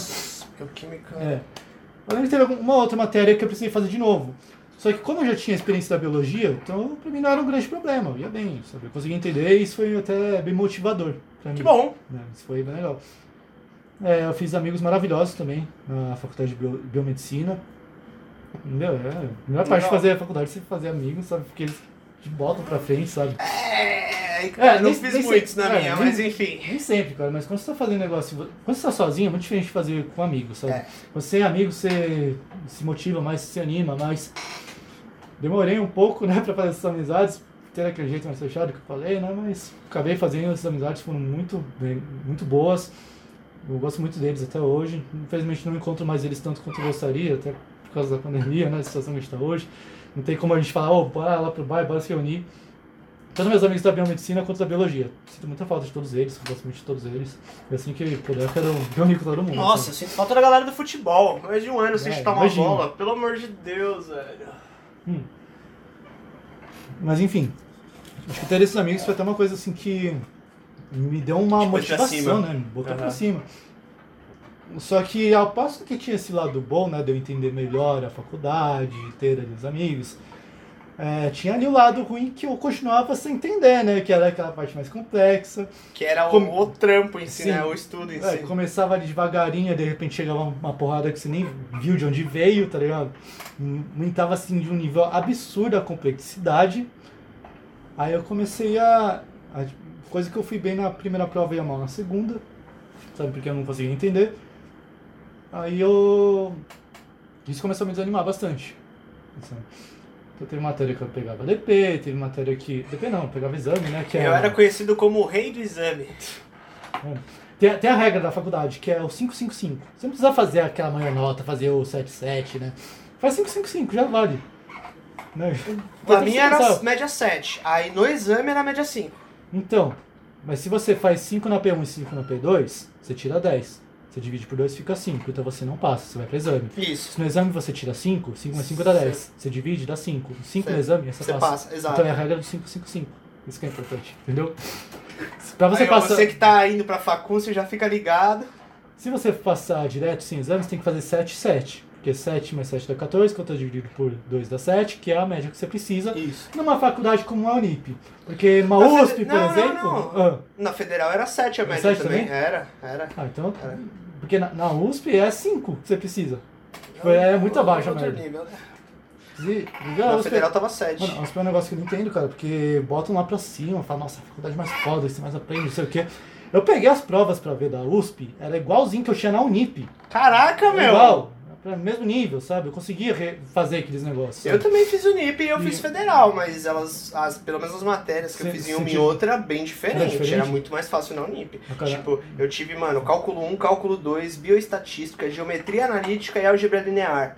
Tirando duas dessas que eu passei, eu acho, o resto, tudo, eu resolvi. Hum. Eu, eu tive a equivalência quando eu saí da federal, né? Um Hum. dia eu vou contar essa história aqui no podcast, não hoje, senão a gente fica até amanhã. Mas eu lembro que eu não peguei equivalência porque eu não tinha passado nessas matérias. É. E, meu, em vez de. A galera passava mal nas provas de cálculo, de bioestatística. A minha na Unip para passar É. foi uma prova de 10 questões com múltipla escolha no computador, com cálculo que você conseguia fazer de cabeça, sabe? Ridículo. Ah, ah, mas a Não Unip. tem nem comparação. Não, a Unip Mas é que tá. aí. É. Então, mas é que tá. Eu não ia usar nada disso. Não tô falando que não seja importante numa faculdade de biologia, Sim, mas sim. no meu caso, não era. Sim. E eu vi a gente, mano, literalmente, sem dormir, tendo crise de nervo, chorando, passando mal. Por conta dessas provas eu não conseguia botar isso na minha cabeça que era uma coisa normal, uma coisa saudável. eu falava, mano, eu não quero ter que fazer isso. Tenho- Em relação à Unip, tem esse sistema aí que é meio fraco também, que é da prova on- é, online, né? Não sei, é online. É ridícula. que você faz com certas matérias, em certas ocasiões, aí realmente é isso, são 10 perguntas de múltipla escolha, não são perguntas de nível alto, sabe? Então dá pra se fazer Nossa. tranquilíssimo, cara. Eles têm ali um. Eles têm ali um material de estudo, aí você vai fazer a prova, as perguntas da prova são as mesmas do material de estudo, então você decora aquilo, é pura decorar, você decora aquilo, você passa fácil. Mas isso é diferente de você fazer uma prova com o professor. Então é outro nível. Você faz a Sim, prova com o sim, sim, professor. sim, sim. Porque o professor muitas vezes ele estuda numa pública. Sim. Ele dá aula Claro. numa pública também. Sim, então ele quer que exatamente. você aprenda como se fosse. Ah, você pega Faz a prova de um sentido. professor para outro é muito diferente. Muda muito, muda Meu, muito. você ter uma ideia, eu tinha, eu tinha um professor que dava uma folha só de prova e era 20 questões frente e verso, tá ligado? Não tinha mais pa- espaço na folha, mas ele colocava assim no cantinho, que aí cabia. Tipo os slides lá do Vitão, tá ligado? Não tinha mais onde colocar ele colocava, tá ligado? E também, você respondia naquela folhona lá. é. E do mesmo jeito eu tinha professor que dava 20 páginas de prova, sem exagero, 20 páginas, com diversas perguntas, tipo, 10 perguntas, cada uma com A, B, C, de- tudo pra escrever, sabe? Não, era nem, Descritiva, né? não, não, ah, não, não, não. De. é, como é que Tipo, chama? Descritiva, né? É, descritiva. Aí, tipo, a pergunta A e vinha as super, as superperguntas A, as superpergunta B, tá ligado? Ou, ou tem ali as, as assertivas, né? E a justifique depois. Isso, justifica as erradas, Sim. por exemplo. Então, tinha, tinha professor que dava prova de jeito pouco, tinha aqueles que estavam mais caprichados, tinha aqueles que eram bem mais fáceis e aqueles que eram bem mais difíceis. Então não varia muito do professor. Meu ponto é que quando eu vi as provas lá da USP, que a minha coordenadora de estágio era professora também lá na USP, ela dava aula de medicina, bioquímica, essas coisas. Eu peguei umas provas dela pra ver e era muito no nível que eu tinha na Unip. Então eu conseguia fazer. Eu, é, eu conseguia fazer de boa aquelas provas, né? Não só por ter estudado, mas porque eu tinha noção que era o mesmo nível. E a média lá da, da USP era de 5. Então, se eu não tivesse 5, 5 nas duas provas, passava. Sabe? Desde então, eu comecei a pensar que a USP é superestimada. Porque. Ah, eu, pra, eu vou ser bem sincero, eu É. acho que em muitos aspectos é sim, viu? Eu. Não, acho, sei. não sei o que, falam tanto da USP assim, se. Se foi ali um caso específico da prova que eu vi que é parecida, se tem ali. É tem pesquisas muito relevantes na USP, mas a, a própria É. formação lá, Sim, sim. tem muito professor que, tipo, vai pra congresso, não sei o que, larga assistente dando aula e tal. Isso é a acho coisa que- mais normal do mundo lá. É, em relação à pesquisa, eu não tenho dúvidas. Eu fiz parte disso, né? E eu não, não conheci só a parte que eu trabalhava, mas conheci outras áreas também lá de pesquisa, né? Eu vi muita coisa da USP, então é muito legal a forma de trabalho deles. Agora, a questão de ensino que eu fico ali com minhas dúvidas, se é tão superior Tão a melhor que os outros, né? Porque até que- aquela lenda de que faculdade pública é melhor que faculdade particular. Não, não sei, não creio que seja verdade isso. Olha, na minha experiência, eu sei que exigia muito mais, com certeza. E nós teremos aqui também Hum. Nosso grande amigo Messi.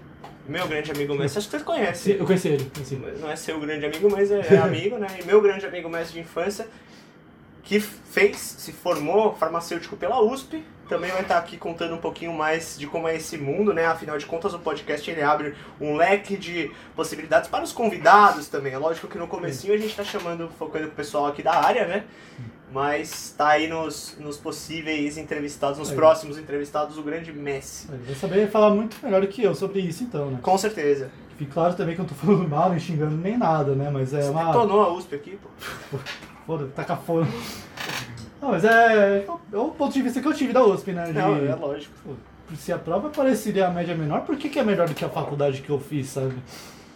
Enfim, é. É, é muito daquilo é claro. também o que você faz por fora da facul, Sim, né? sim. Que, que acaba definindo realmente o profissional que você vai ser. É, sinceramente, independente da faculdade, é, que, que vai definir isso, né? Que, que, que você vai se especializar, no que, que você vai continuar estudando.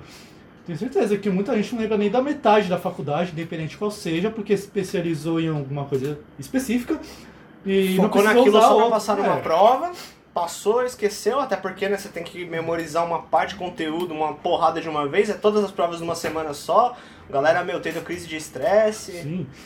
Ah, do mesmo jeito que a gente manja de bicho, evolução, essas coisas, e não sabe nada de laboratório, o pessoal lá do outro lado é a mesma coisa, sabe tudo de laboratório e não sabe nada de bicho, sabe? Mas aí que tá. Você queria é- generalizar, cara. Sim, sabe? sim, sim, mas é tipo. é- é- O que eu uso no meu trabalho dia a dia, a grande maioria, não que eu seja um grande exemplo de sucesso profissional, longe disso. Mas não foi o que eu aprendi na facul, foi o que eu aprendi por Sim. fora, por gostar dos assuntos que eu vi brevemente na facul, né? Por ir atrás de informações sobre os bichos tal, foi por amor mesmo. Sim. Não foi por pressão, por data pra ter que estudar, pra ter que fazer uma prova fodida. Eu não, não funciono assim, da mesma forma que você falou, né? É. Sob pressão não, não vai. É, exatamente, comigo eu sinto a mesma coisa. Eu, me, eu manjo muito de bicho doméstico, de animal de fazenda, justamente por trabalhar com eles, de me sentir na obrigação de ir atrás de saber sobre esses animais. Mas aí você também vai além, né? O cara, ah, o cara sabe cada coisa. ah, isso é, é convivência com o bicho, né? E comparando com outros biólogos, por exemplo, eu, eu vejo assim, galera, que tem um conhecimento absurdo de uns bichos. Parece que todo mundo sabe tudo sobre cobra, não sei porcaria nenhuma de cobra, sabe? Assim, Ah, não, sim. Por Sabe? exemplo, o Giuseppe Porto, porra. Não, né? é, é, mas é o trabalho do cara, sabe? Exato, do cobra. exato, exato. É, por algum motivo, cobra parece ser um dos animais preferidos entre os biólogos em geral, né? Um bicho super amado. E Só entre isso, os biólogos. é. E por isso acaba sendo um animal que a galera mais conhece, né? Mas vai atrás, mas se Mas, interessa, é, mas né? vai atrás. E é, é aquilo de você se interessar pelo conteúdo, ter o amor pelo conteúdo, sabe? Você vai atrás, você vai conhecer. Eu vejo uma cobra, eu não vou saber na hora a espécie, vou ter que dar uma olhada ali, pensar um pouco, pesquisar pra ter certeza daquilo que eu sei, sabe? Muita gente pergunta ali, é, manda foto de cobra, pergunta Todo se eu mundo sei. ia falar exatamente isso. Ah, Todo mundo acha que a gente é não, especialista pois em é, cobra em sei. aranha. Puta que pariu, velho. E manda aquela foto de 2 pixels de resolução Pois e é. fala que bicho é esse? Pois é, né? Muitas vezes eu sei responder, Porra. eu consigo ajudar e tal, mas a maioria das vezes eu falo, meu, sinceramente, não, não sei. Aí eu falo o que eu sei sobre Você dá aquela orientada, né? Lógico. assim. Falaram, não sei o Mas- que é, mas não pega na mão, tal. sim. Chama tal órgão, mas Sim, sim. Agora- identificar mesmo, né? Então, aí ficou essa expressão, nossa, eu parece que eu não sei nada, né, de biologia, galera sabe tudo de de Biologia é ratos e muito mais. ampla, né, cara? Só que aí eu paro pra pensar, às vezes, começo a falar alguma coisa sobre os animais domésticos, né, e falo, nossa, sei muita coisa, na Sim, verdade. você né? sabe muito mais do que você E sabe. É, é, pois é, eu sei muito mais que você, realmente. Essa é a questão. Aí eu vejo que eu sei muito porque eu trabalho com eles, eu me interesso, eu peguei um amor muito grande por eles, então eu sempre estudei muito. E aí você vai atrás pra paixão, descobrir sim. aquelas coisas que não batem, né? Com, Sim, sim. Ou que, que, que são incógnitas, É. que você não entende, porque que é sempre caçado, não sei o que lá. Sim. E eu, aí eu vejo que eu sou. que eu consigo chegar ali naquele nível de sabedoria que eu sei mais do que os outros, só que com outro tipo de bicho, né? E de uma outra forma. E de uma outra forma também. Então, então tem aquela galera que sabe tudo de cobra, mas não sabe dos animais domésticos. Que é o meu caso, sabe? Eu sei, eu sei dos animais domésticos, mas não sei tudo sobre cobra, por exemplo. É isso que eu queria dizer. Então, é, O ponto é, você, se especializa naquilo que você gosta, naquilo que você trabalha também. Mas é que tá, para um cara se especializar numa coisa tipo só sobre cobra, geralmente ele vai ter que ter um trabalho de pesquisa, né, naquilo. Nós, que somos educadores ambientais, a gente acaba sabendo um pouquinho de tudo, a gente sabe mais ou menos as informações que a gente tem que passar para as outras pessoas. Agora, a gente não vai saber a fundo, por exemplo, detalhes de escama de uma espécie, Ah, como sim, se sim. reproduz, não sei o que, sabe? É, Só que uma coisa que eu acho muito específico, eu não gosto disso. Tipo, Assim. não gostaria de ser especializado em uma coisa só. Sei. Uma coisa que eu penso é que por mais que a gente passe uma coisa superficial sobre os animais, né, no nosso trabalho de educação ambiental, seja Ah, pela superficial internet... num tom científico, você diz. É, sim, superficial até certo ponto, sabe? Exato. É, então, por mais que no nosso trabalho na internet, o pessoal, para passar aquela informação superficial, básica, a gente tem que saber o complexo. Por mais que a gente não vai falar daquele complexo, a gente tem que entender isso para poder saber explicar o básico e também para saber contornar qualquer pergunta que venha, sabe? Para saber responder. E para poder traduzir o conhecimento científico Sim. numa linguagem infantil, numa linguagem adulta que, Sim. que já é outra pegada, por Sim. exemplo, né? Sim, Numa linguagem universitária, que é outra pegada também. sim, Então a gente tem que ser meio polivalente nessa questão da comunicação. sim. Ah, tipo, na vaca, por exemplo, a gente consegue falar a diferença do chifre do corno, falar como que se forma, qual que é todo o ciclo do chifre do corno, por exemplo. Mas não tem necessidade de falar disso, a gente não costuma falar disso, sabe? É um negócio que vem esporadicamente, sabe? Não, e que diferença isso vai fazer na, É. na vida daquela pessoa que tá lá, tipo, tendo um É. momento só ali de interação com a vaca? É, não vai fazer diferença. É muito mais legal, por exemplo, você explicar como é que se tira o leite da vaca. Sim. Que é uma coisa que a pessoa ela tem como relacionar com o cotidiano dela e levar essa informação adiante. Sim, exatamente. Tipo, mas ainda nesse exemplo que eu dei, a pessoa vai lá na fazenda ver o bicho com a vaca com o chifre cerrado, sabe? Eu vou saber explicar por que, que tá cerrado daquele jeito, se dói, se não dói, como que é feito. Claro. Eu não preciso saber passar toda a informação que eu sei, mas sabendo daquele mais complexo, eu sei passar com segurança o básico ali O que a pessoa precisa saber. Agora imagina se eu não soubesse como que é formado um corno de uma vaca. Ah, eu acho que não dói. Não sei por que fizeram. Pra ficar mais Ah. bonito que fizeram isso, sabe? Serraram pra não chifrar o olho da criança. Ah, aliás, Você não pode explicar isso, né? não, mas aliás, eu já vi muito passarem informações assim, nesse nível, porque eu não conhecia o complexo. Sim. Tipo, fala, eu, eu não vou lembrar agora de algum exemplo. Ah, sei lá, o jabuti, por exemplo. Ah, o jabuti que tem o casco mais elevado é porque é mais velho. Tipo, o cara não sabe que aquilo é um- Uma doença. uma doença, que é piramidismo, como que aquilo surge, sabe? Então, é um exemplo, sabe? Um de números, né? Exatamente. Sim, sim. Então, até ali aquele nível de especialização, né? Que você vai conhecer de um lado e você vai, não vai conhecer de um outro. E uma coisa que eu ia complementar é que Ah. nós, biólogos, principalmente, nós temos a tendência de ser muito científicos. E uma coisa que eu aprendi trabalhando na fazendinha com o nosso coordenador o Lelê é justamente quebrar essa questão de ser tão técnico, porque eu, eu cresci, eu, eu evoluí minha carreira achando isso muito importante, né? Como qualquer biólogo. Só que às vezes, na hora de você passar informação, você tá dando informações que a pessoa, meu, não vai tá cagando, não vai fixar nada, porque são muito complexas que você acha, ah não, eu preciso passar isso porque é isso que eu aprendi sobre o bicho, é essa parte científica, então eu tenho que passar esse conteúdo. Às vezes não. Às vezes você tem que traduzir esse conteúdo ou nem entrar em questão nele, porque é aquilo, você tem que analisar, né? Um público infantil é diferente de um público familiar, que é diferente de um público universitário. Sim. Então é, é bem complicado essa questão da, da tradução do conhecimento, né? Sim, sim. Muitos biólogos são fodidos na área pesquisa, no conhecimento de determinada espécie, pecam na forma de passar esse conhecimento adiante. Inclusive, temos episódios sobre isso no Zoação Podcast, então siga a gente lá no Instagram e no Spotify também, ouça a gente. Temos um episódio dedicado a isso, né? É isso aí. E, meu, mas eu sempre pensei nisso também. É, que a ciência é muito difícil, mano. Muito pau no cu ser cientista, cara. Sabe? Tem que falar de, de- daquele jeitinho ali específico, escrever o artigo científico daquele jeito, todo certinho. Sim, sim, sim. Isso é uma coisa que eu trago ranço lá desde a época da faculdade que eu fui obrigado a ler os artigos científicos, sabe? Mas aí que tá, a gente pega um pouco disso. Tipo assim, você fala, ah, porque a tartaruga aí você. Não, mas peraí, isso aqui não é bem uma tartaruga, é um jabuti, porque, né, nos quelônios tem o quelônio terrestre que a gente chama de jabuti. Isso você às vezes não precisa falar. Ah, foda-se, Tá falando pra uma criança de 4 anos a diferença do Sim. jabuti do... É tartaruga, É sabe? tartaruga, só precisa É, você, não, você não é menos biólogo porque você não tá colocando o conhecimento científico. É, Mas eu, eu demorei muito pra aprender isso. Nesse exemplo já está errado porque é nome popular e você não pode oficializar, oficializar um nome popular como se fosse certo ou errado. sabe? Exato, exato. Às vezes eu travava no meio da explicação e aí eu me perdia, eu, eu deixava de passar uma coisa que a pessoa ela ia absorver por conta desse cientificismo exacerbado, assim, que não é necessário nesses casos. Sim, é tipo sobrenome popular ainda. Você vai lá, tem uma região no Nordeste, não lembro onde, se é todo o Nordeste, se é uma região, que chama a iguana de camaleão. Sim, É uma- sim, é, sim, é um nome sim, popular sim, ali sim, da região, sim. como você vai falar que aquilo é um bicho num outro. Não, mas não muda de Ah, cor, não é camaleão. Meu irmão, Não, Calango, não é camaleão, assim, não, é lagarto, lagartão, é. lagarto, pronto, acabou, mano. É, cientista tem mania de complicar as coisas, sabe? É muito chato, cara. não que não seja necessário dentro da Não. área deles, mas quando eles estão passando esse conhecimento adiante, os cientistas, Assim, é necessário, no, enquanto pesquisa, para descobrir coisas novas, para ter uma, revolu uma evolução ali na ciência, né? Ter coisas novas e ter ali um senso comum, porque nome científico e, e a forma de escrita existe para ter ali um entendimento em comum entre os cientistas, não só de um local, mas do mundo inteiro. Tipo, não, aí já fode que muda toda hora, né? muda. É, Quando eu comecei a trabalhar com TU era Tupinambis Meriani, aí no meio não, é Salvator.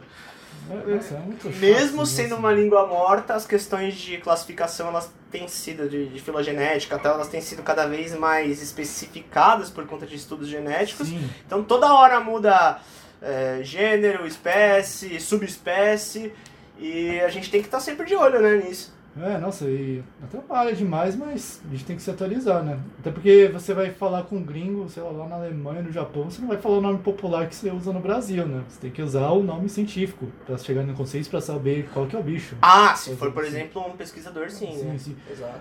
Agora, você vai falar com uma pessoa que não é do meio científico, Foda-se. mano, tem importância, cara. Pode chamar jabuti de tartaruga. Você realmente chama pode. tamanho Pode de chamar chimpanzé de macaco, Pode. pode chamar galinha de passarinho. É, Eu- às vezes eu travo, eu falo, "Pô, passarinho não, ave. Passarinho, meu irmão, É, passarinho, fica tá ligado? também. Tem coisa que, que é errada, mas já se firmou tanto na linguagem que virou certo, né? É, e se você for tentar mudar, você acaba você mais confundindo do que conseguindo seu objetivo, que era passar uma informação Exatamente. relevante pra aquela pessoa. É relevante se ela chama galinha de ave ou pássaro? Não é. Ah, eu- Não é. não, jamais. Não. Vou mudar em nada. Meu, já discutiram comigo só porque eu falei que inseto tem pata e não, não perna, sabe? Puta besteira, mano. Tipo, É, biólogo é chato, geralmente, viu? São raros é, os chato, chato. Bom, mas enfim, nossa, a gente foi lá longe no assunto. né? É, tudo a ver com a, a, a ciência que a gente viu no, na academia, né? Sim, sim. E como a gente passa lá pra frente. Sim. É, então, me chegou tudo isso porque eu estava falando que eu estava no laboratório. Aliás, no laboratório não, na biomedicina.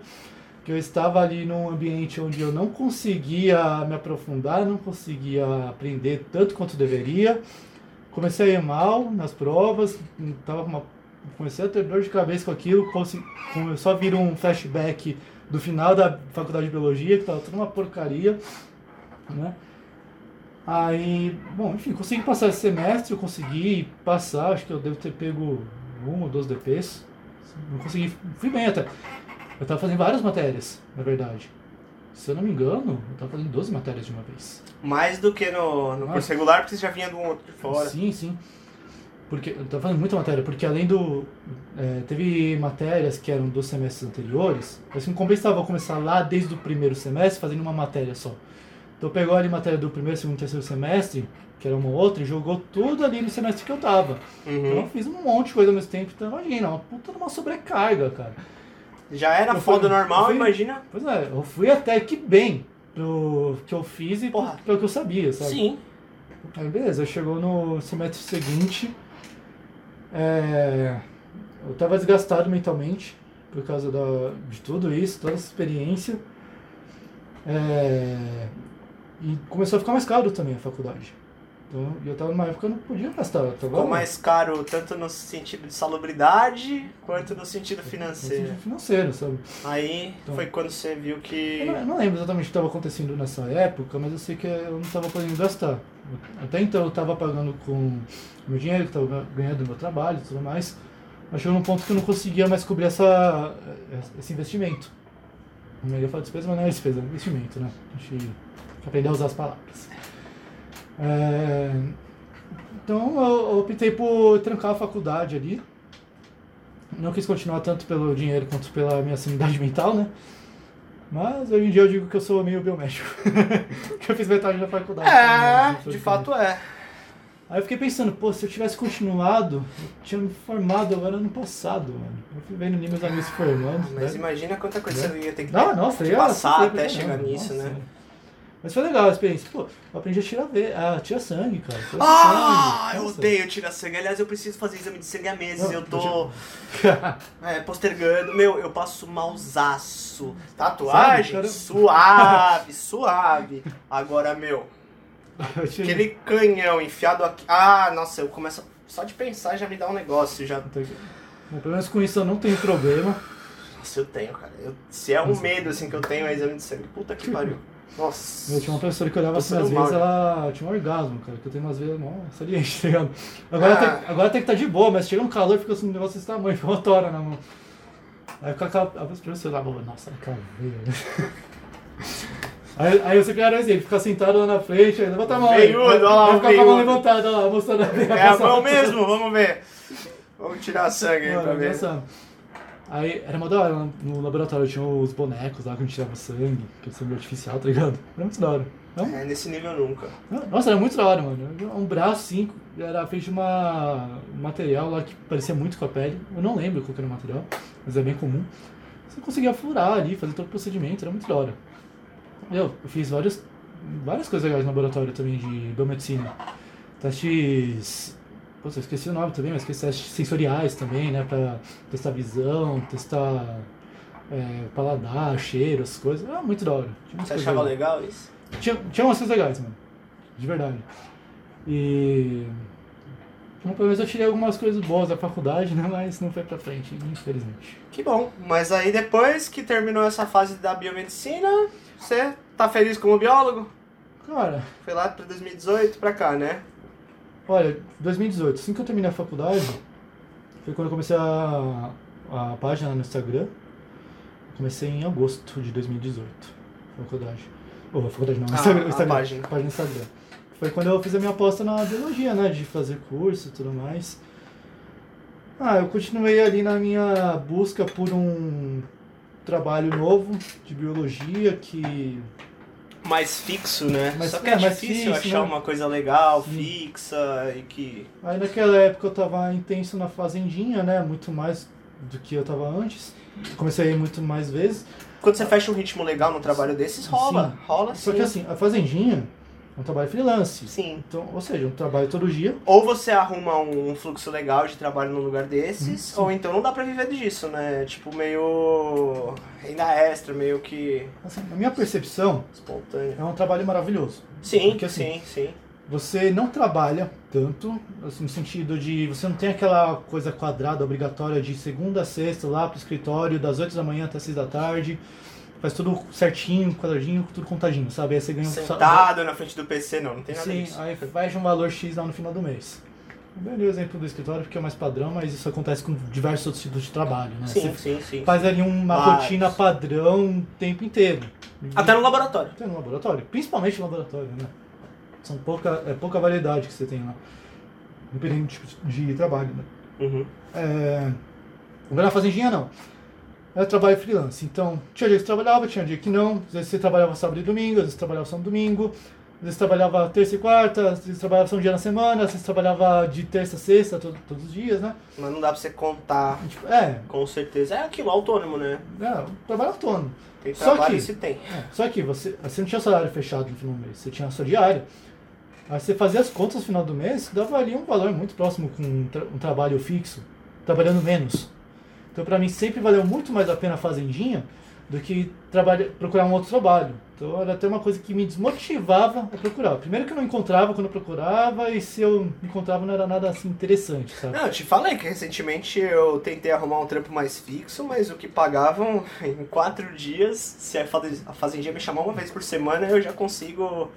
é, já consegue ser. é, Vale mais a pena do que eu sair da minha área, fazer um trampo muito mais árduo e desgastante, Sim. por mais que era algo que eu queria. Sim.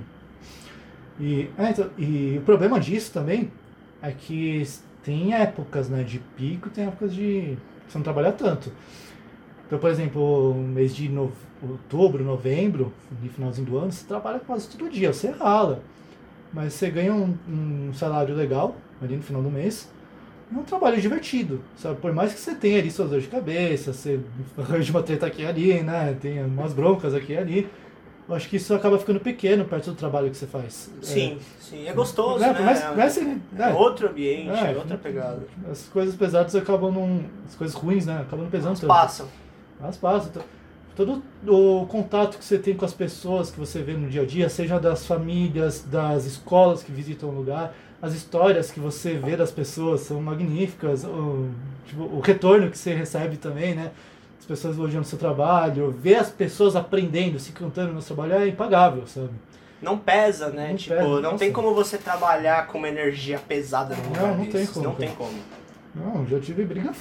Tive briga feia lá, sério. Mas. Ah, eu já fui ameaçado Ah. de agressão por um pai. Pois é.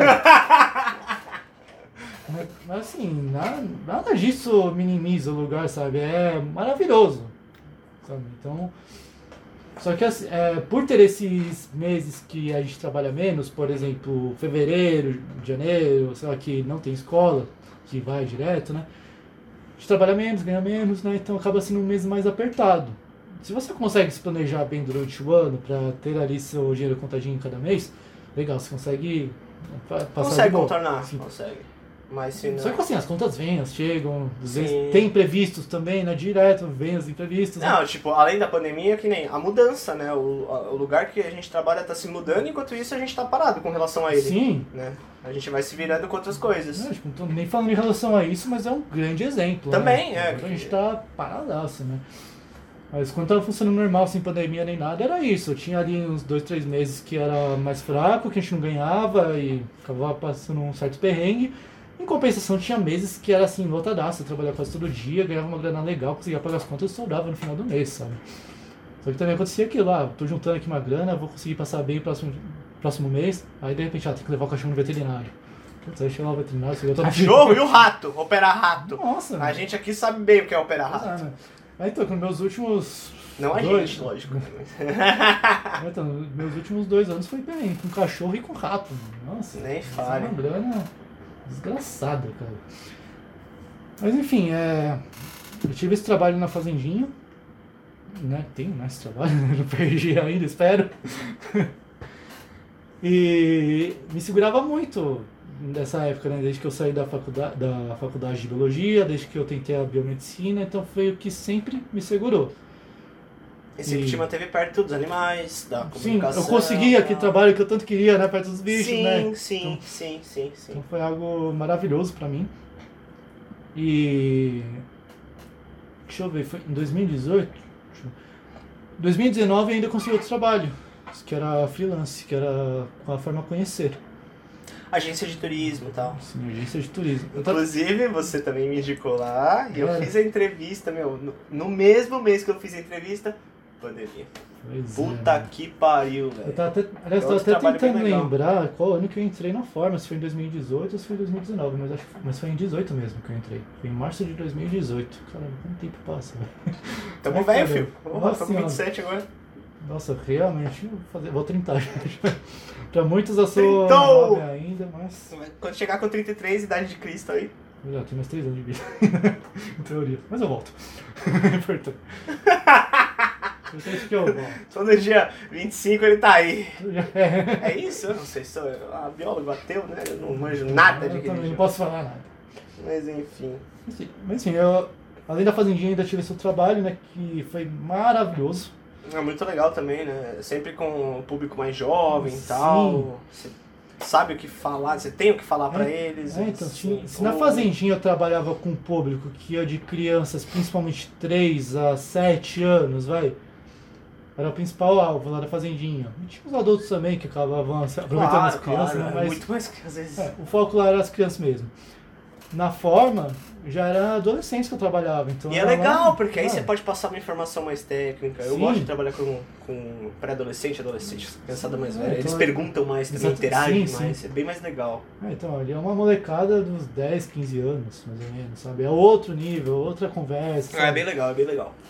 Eu sempre E, gostei. a- nessa idade é um pouco difícil também de lidar, né? Cada idade tem ali cer- certa dificuldade, né? Mas quando chega no adolescente, ele quer ser independente, quer ser, cara, não vou misturar com isso aí, sabe? Então você conquistar ali um adolescente que é Não é uma simples, grande- mas, não é simples, mas é uma quando você vitória, cara. conquista aí, Sim, é Foi. maravilhoso. Mano. Eu já tive lá minhas dores de cabeça, mas, mano, foi. Tive trabalhos maravilhosos, maravilhosos lá, né? E eu entrei nesse trabalho fazendo é, coisas de biólogo, né? Não, não entrei lá por ser biólogo, mas foi um diferencial. sim, estudo do É. meio e tal, né? Tem que ter algum profissional Sim. relacionado. É, o que eu quis dizer é que você não precisa necessariamente ser biólogo para fazer esse tipo de trabalho. Exato. Mas para fazer com eficiência você tem que ser. Né? Então eu entrei lá através de, da indicação de um amigo, do Thiago Todd. Beijo pra ele. Porra, o Todd é o melhor monitor que a gente tem na Fazendinha. É um né? prazer sempre trabalhar com ele. Sim. T-Geographic, ele de vez em quando faz umas lives também. Brotherzaço. É Eu nunca vi ninguém cativar a criança igual ele. E o cara é um professor. É, é, inclusive foi entrando na forma que eu vi como o cara. Por que, que o cara é tão inteligente, por que, que ele sabe tanta coisa e ele sabe lidar com as crianças. Porque os profissionais que trabalham lá são maravilhosos, eles têm uma, uma forma de trabalhar única, sabe? Pra E eles são exigidos também, né, pra ganas, sim. isso, sim. E as saídas que a gente fazia era pra todo quanto é lugar, né? Então você ia fazer uma saída lá pra praia, ao mesmo tempo que você via ali a parte de biologia da região, da mata, dos animais, da praia e tudo mais, tinha a parte histórica Você ia no também, né? museu e Tinha tal, o museu, tinha o forte lá, não esqueci o nome do lugar. Bertioga? Bertioga, sim. Porra! Bertioga, eu, fui nesse forte. Então, Mas não foi trabalhando, mas eu fui. Eu fui trabalhando lá e foi maravilhoso. Então, ao mesmo tempo que você está ali lecionando a biologia, você aprende com outros profissionais, você aprende Exato. geografia, você aprende história. E é maravilhoso, cara. Você sai de lá em outro nível. Você rala, né? Aí. Mas é, você tá ralando num lugar maravilhoso, numas atividades assim, num- numa energia legal, assim, não é um escritório Sim. e tal, né? Ela ainda conseguiu um bom destaque, porque eu já vim com a bagagem da fazendinha, né? Claro, que é um Eu já- diferencial. Sim, então se, muita, muito das pessoas que chegavam lá, começaram a trabalhar, ia começar contido, né? Sem falar muito, sem saber lidar com as crianças. Eu não, eu cheguei chegando lá, né? Daquele jeito super animado. Dando eu- trabalho- na cara da criança. Não, até porque vocês é, iam por essa empresa em outras fazendinhas. Sim, sim. Então imagina só, também. né? É um diferencial Sim. mesmo. Então, aliás, foram dois diferenciais que eu tive ali. O primeiro foi esse, de já chegar ali fazendo aquele trabalho com as crianças, super animado e tudo mais, já me soltar. E, meu, o, o Edu que trabalha com as crianças é diferente do Edu pessoal aqui, sabe? É, são duas pessoas completamente diferentes. Eu entro no personagem praticamente, Não, sabe? vocês não estão ligados. Muito louco. E o outro diferencial foi que eu tinha experiência com crianças menores. A minha principal experiência. Enquanto a galera lá da forma, tinha experiência com crianças maiores. de Então, quando eu che- eles falavam, ah, hoje vai ser criança pequenininha, você vai ver criança 9, 10 anos. Nossa, esse pequeno pra mim é grande, mano. Pequenos que eu na, na É, nossa fazendinha. Pequenininho pra gente era 3, 4 anos, Porra, sabe? aí o que, que você fala pra criança de 3, É. 4 anos, né? Então, aí chegar nas crianças, acho que a menor idade lá que a gente trabalhava era 7 anos. 7, que já é uma idade legal, que pergunta mais. É, aí chegar na cidade eu dominava lá, sabe? Uhum. Então foi uma coisa que me estabeleceu bem lá na, na forma. E foi um trabalho maravilhoso, sabe? Que junto com a fazendinha, eu pagava minhas contas, sobrava, fazia minhas compras, conseguia viver bem. Então foi. Tipo, dois trabalhos autônomos, porém é, bem conciliados. Sim. Rolava. Então nesse período eu posso dizer que eu fiquei sim feliz como biólogo. Traba- Eu sei que as, as conquistas, esses trabalhos, por mais que você não precise ser biólogo para exercer, Claro. eu só consegui por ser biólogo. Eu cheguei através da biologia. Você só conseguiu e só, só conseguiu se destacar neles Sim. por ser biólogo e por ir atrás de tudo que você sempre foi, né? Sim. Então pra mim foi um período maravilhoso até chegar a pandemia. É. E aí Nossa, cara. você foi se virando como todo mundo, né? E agora uma coisa que você faz com muita maestria, talvez não divulgue tanto quanto eu acho que deveria, são os desenhos, as ilustrações. Sim, sim. Dê uma olhada no, no Instagram do biólogo Edu, ele tá cada vez mais inserido nesse meio e mandando muito, até porque você chegou até a fazer um curso no Instituto Maurício de Souza, não foi? Não foi curso, eu trabalhei lá. Você trabalhou lá, então, é isso. Sim. Trabalhou e absorveu. Sim, a- as crianças iam lá pro intuito, ele tava já de olho em outras coisas, técnica, não sei o quê. exatamente. E foi absorvendo um monte de coisa e se aprimorando, né? É, então, minha história aqui com desenho. Assim, eu desde criança eu já desenhava, né? Sim. Lá vai aquela mais uma epopeia minha. Mas eu é, vou falar brevemente, né? Desde criança eu sempre desenhei, desde que me conheço por gente. E o que eu mais gostava de desenhar era bicho. Eu lembro que eu, eu, lembro que eu era criancinha, nem lembro a idade, eu tinha sei lá, uns 4, 5 anos. Eu sentava lá numa mesinha pequenininha que tinha, fazia um mini escritório pra mim, pegava lá um bloco de papel sulfite, cada folha fazia um bicho diferente, ia guardando lá. Caramba. Aí, aí tinha um dia que eu desenhava só ave, tinha um dia que eu desenhava só mamífero, outro dia eu desenhava só réptil. Nossa, eu tinha um puta estoque lá de desenho. Já é uma coisa que vem desde criança. Aí. Eu, se- eu sempre gostei muito de assistir desenhos animados, né? Então, muita coisa que eu, eu via, os desenhos, tentava reproduzir no papel, né? Então, era muita coisa que eu ia aprendendo sozinho. E era aquele desenho de criança, não é tudo torto, mas eu ia aprendendo. Aí, falar, ah, você tem o dom, você tem talento, não sei o quê, eu já não vejo como dom, eu vejo como prática, porque eu tinha vontade, era uma coisa que eu gostava. E no começo não saía aquele desenho que eu faço hoje. Ah, porra, eu, né? desde Mas- criança também gostava muito de desenhar bicho, eu desenhava o papagaio, e aí o bico dele tava de um lado e tinha um sorriso na cara. Então, tipo, mas Sim, eu- Na arte abstrata. É que eu não continuei também, mas eu gostava muito de desenhar Exatamente. bicho e eu desenhava, eu unia duas paixões, que era bicho e time de futebol. Eu desenhava os uniformes Não. que eu imaginava, que eu queria que fosse. mascotes. Então, eu fazia o time de bichos vestido de jogador de futebol e aí eu não levei mais pra frente. Aí comecei a fazer uns desenhos mais caricatura, meio pornoso, lá dos meus amigos da sala tal, de sacanagem mesmo Sim. de, de zoeira. E aí eu, Sim. eu meio que parei por aí, assim. Geralmente quando eu faço alguma coisa de desenho é sempre alguma sática, né? Aquele zoando alguém. né? É, exato, besterol, mas eu não, não desenvolvi o lado artístico. Aliás, você pode passar esse score aí? Opa. Oh, Inclusive você tocou um ponto interessante, né? Que a diferença da criança para adulto é que o adulto para de desenhar. Todo mundo sabe desenhar, todo mundo É desenha. mesmo? Sim. E a criança, ela, grande parte do dia dela, grande maioria, é desenhar, que seja ali um rabisco, é um desenho, sabe? Ela pratica. Só que o adulto, ele acaba deixando de lado essa atividade, acaba desenhando, aí sai com aquela ideia de, ah, não sei desenhar, desenhar não é pra mim, desenhar um tá dom. uma bosta, É. tá? Ou desenhar o dom, ou desenhar coisa de criança. Tem É, essas duas vertentes aí. sim. Só que se o cara não para de desenhar e continua desenhando depois de adulto, aí faz desenhos legais, consegue desenvolver e tudo mais, né? E foi meu caso, sabe? Eu não parei de desenhar nunca. Eu.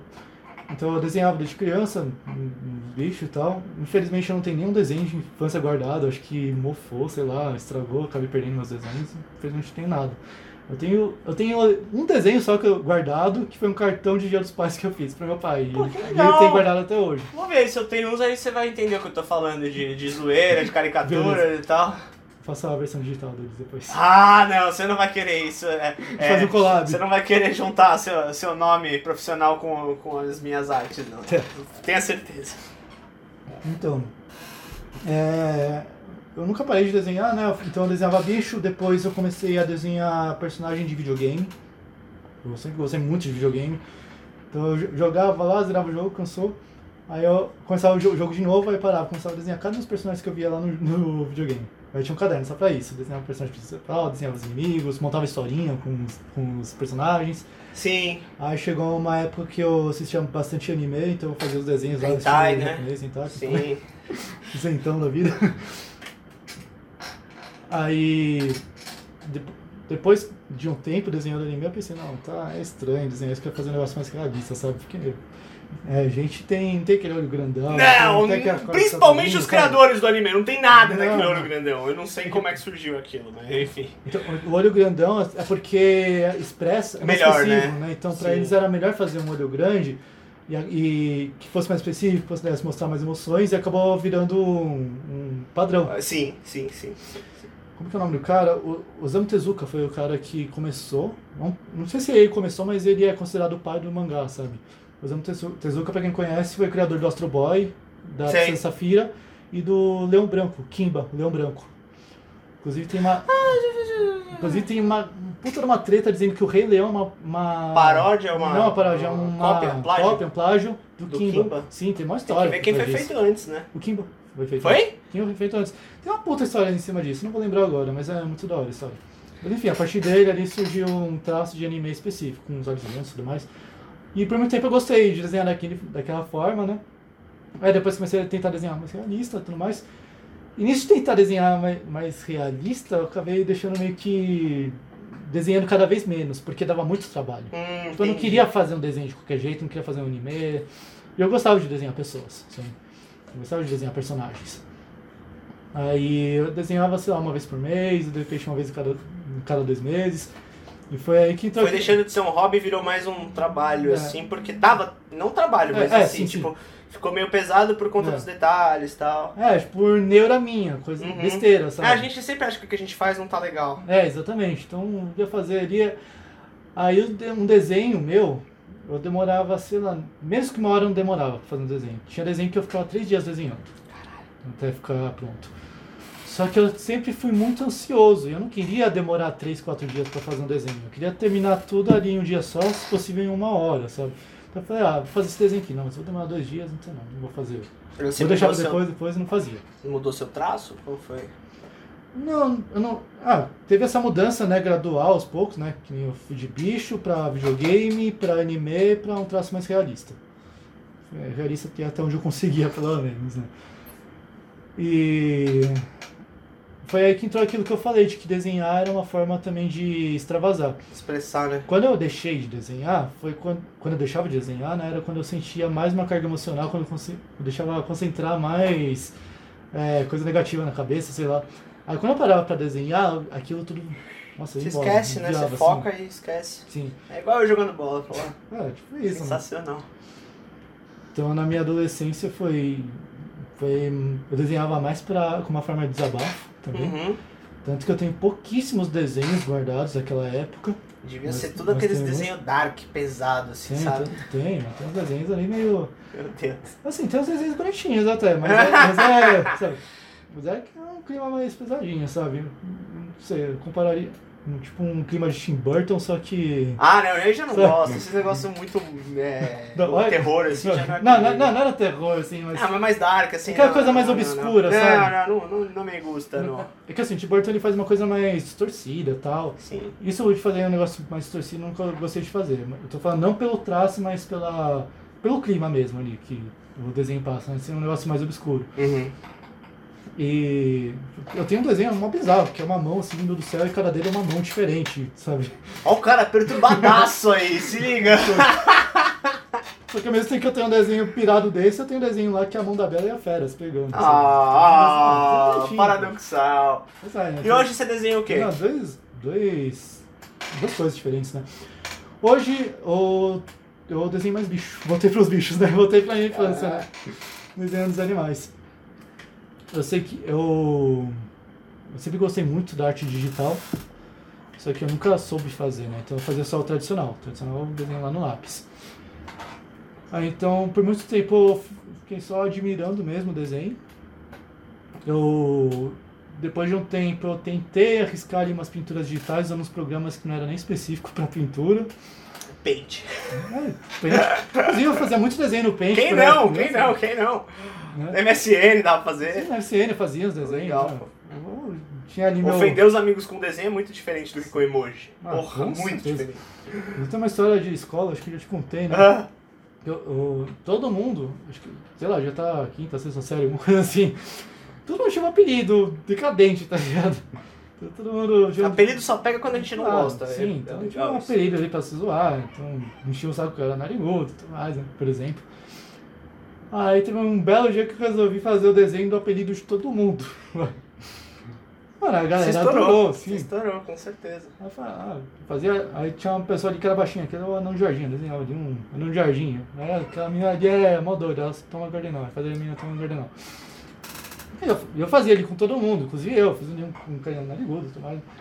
Aí um desses é, odiou o apelido dele que eu desenhei, desenhei todo mundo, mas só um ficou enfesado, quis brigar comigo, quis me bater e Ô, rasgar meu desenho. Aí fui pra diretoria, eu e ele. Aí foi eu e ele o desenho. E a diretora vendo aquilo morrendo de rir do desenho.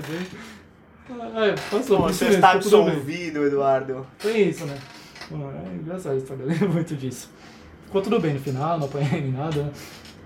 E. Enfim, eu. Deixa eu lembrar agora como que foi minha evolução com o desenho. Eu sei que eu desenhava muito esporadicamente no papel, né? Eu tentei algumas vezes fazer o desenho digital, não conseguia me dar bem de jeito nenhum com o desenho digital. Eu tentei várias vezes, tentei pelo computador. É muito diferente desenhar numa tela e desenhar na mão. Não, mesmo, é, né? é diferente Muito. mesmo, diferente mais. Pelo computador eu conseguia desenhar só usando o mouse. Então, eu conseguia fazer alguma coisa, mas Não era fica a mesma coisa, né? sabe? Tem que ter a tela, Sim, tal, sim. a mesa digital. Ah, tem programas específicos que você usa também. Eu nunca tive computador bom, sempre tive computador bosta, velho, que trava e tudo mais, então não dava pra usar Eu também até! e às vezes trava, trava. Puta que pariu. Ah, Aí eu sei que eu tentei alguns aplicativos pelo celular uma vez, não consegui me dar bem com nenhum. Até fazia alguma coisa mais ou menos, mas não sei do jeito que eu queria, não sei, não me dava bem de jeito nenhum.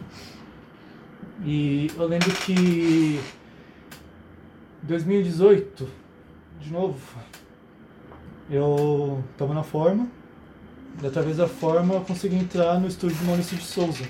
Tocou o alarme aqui.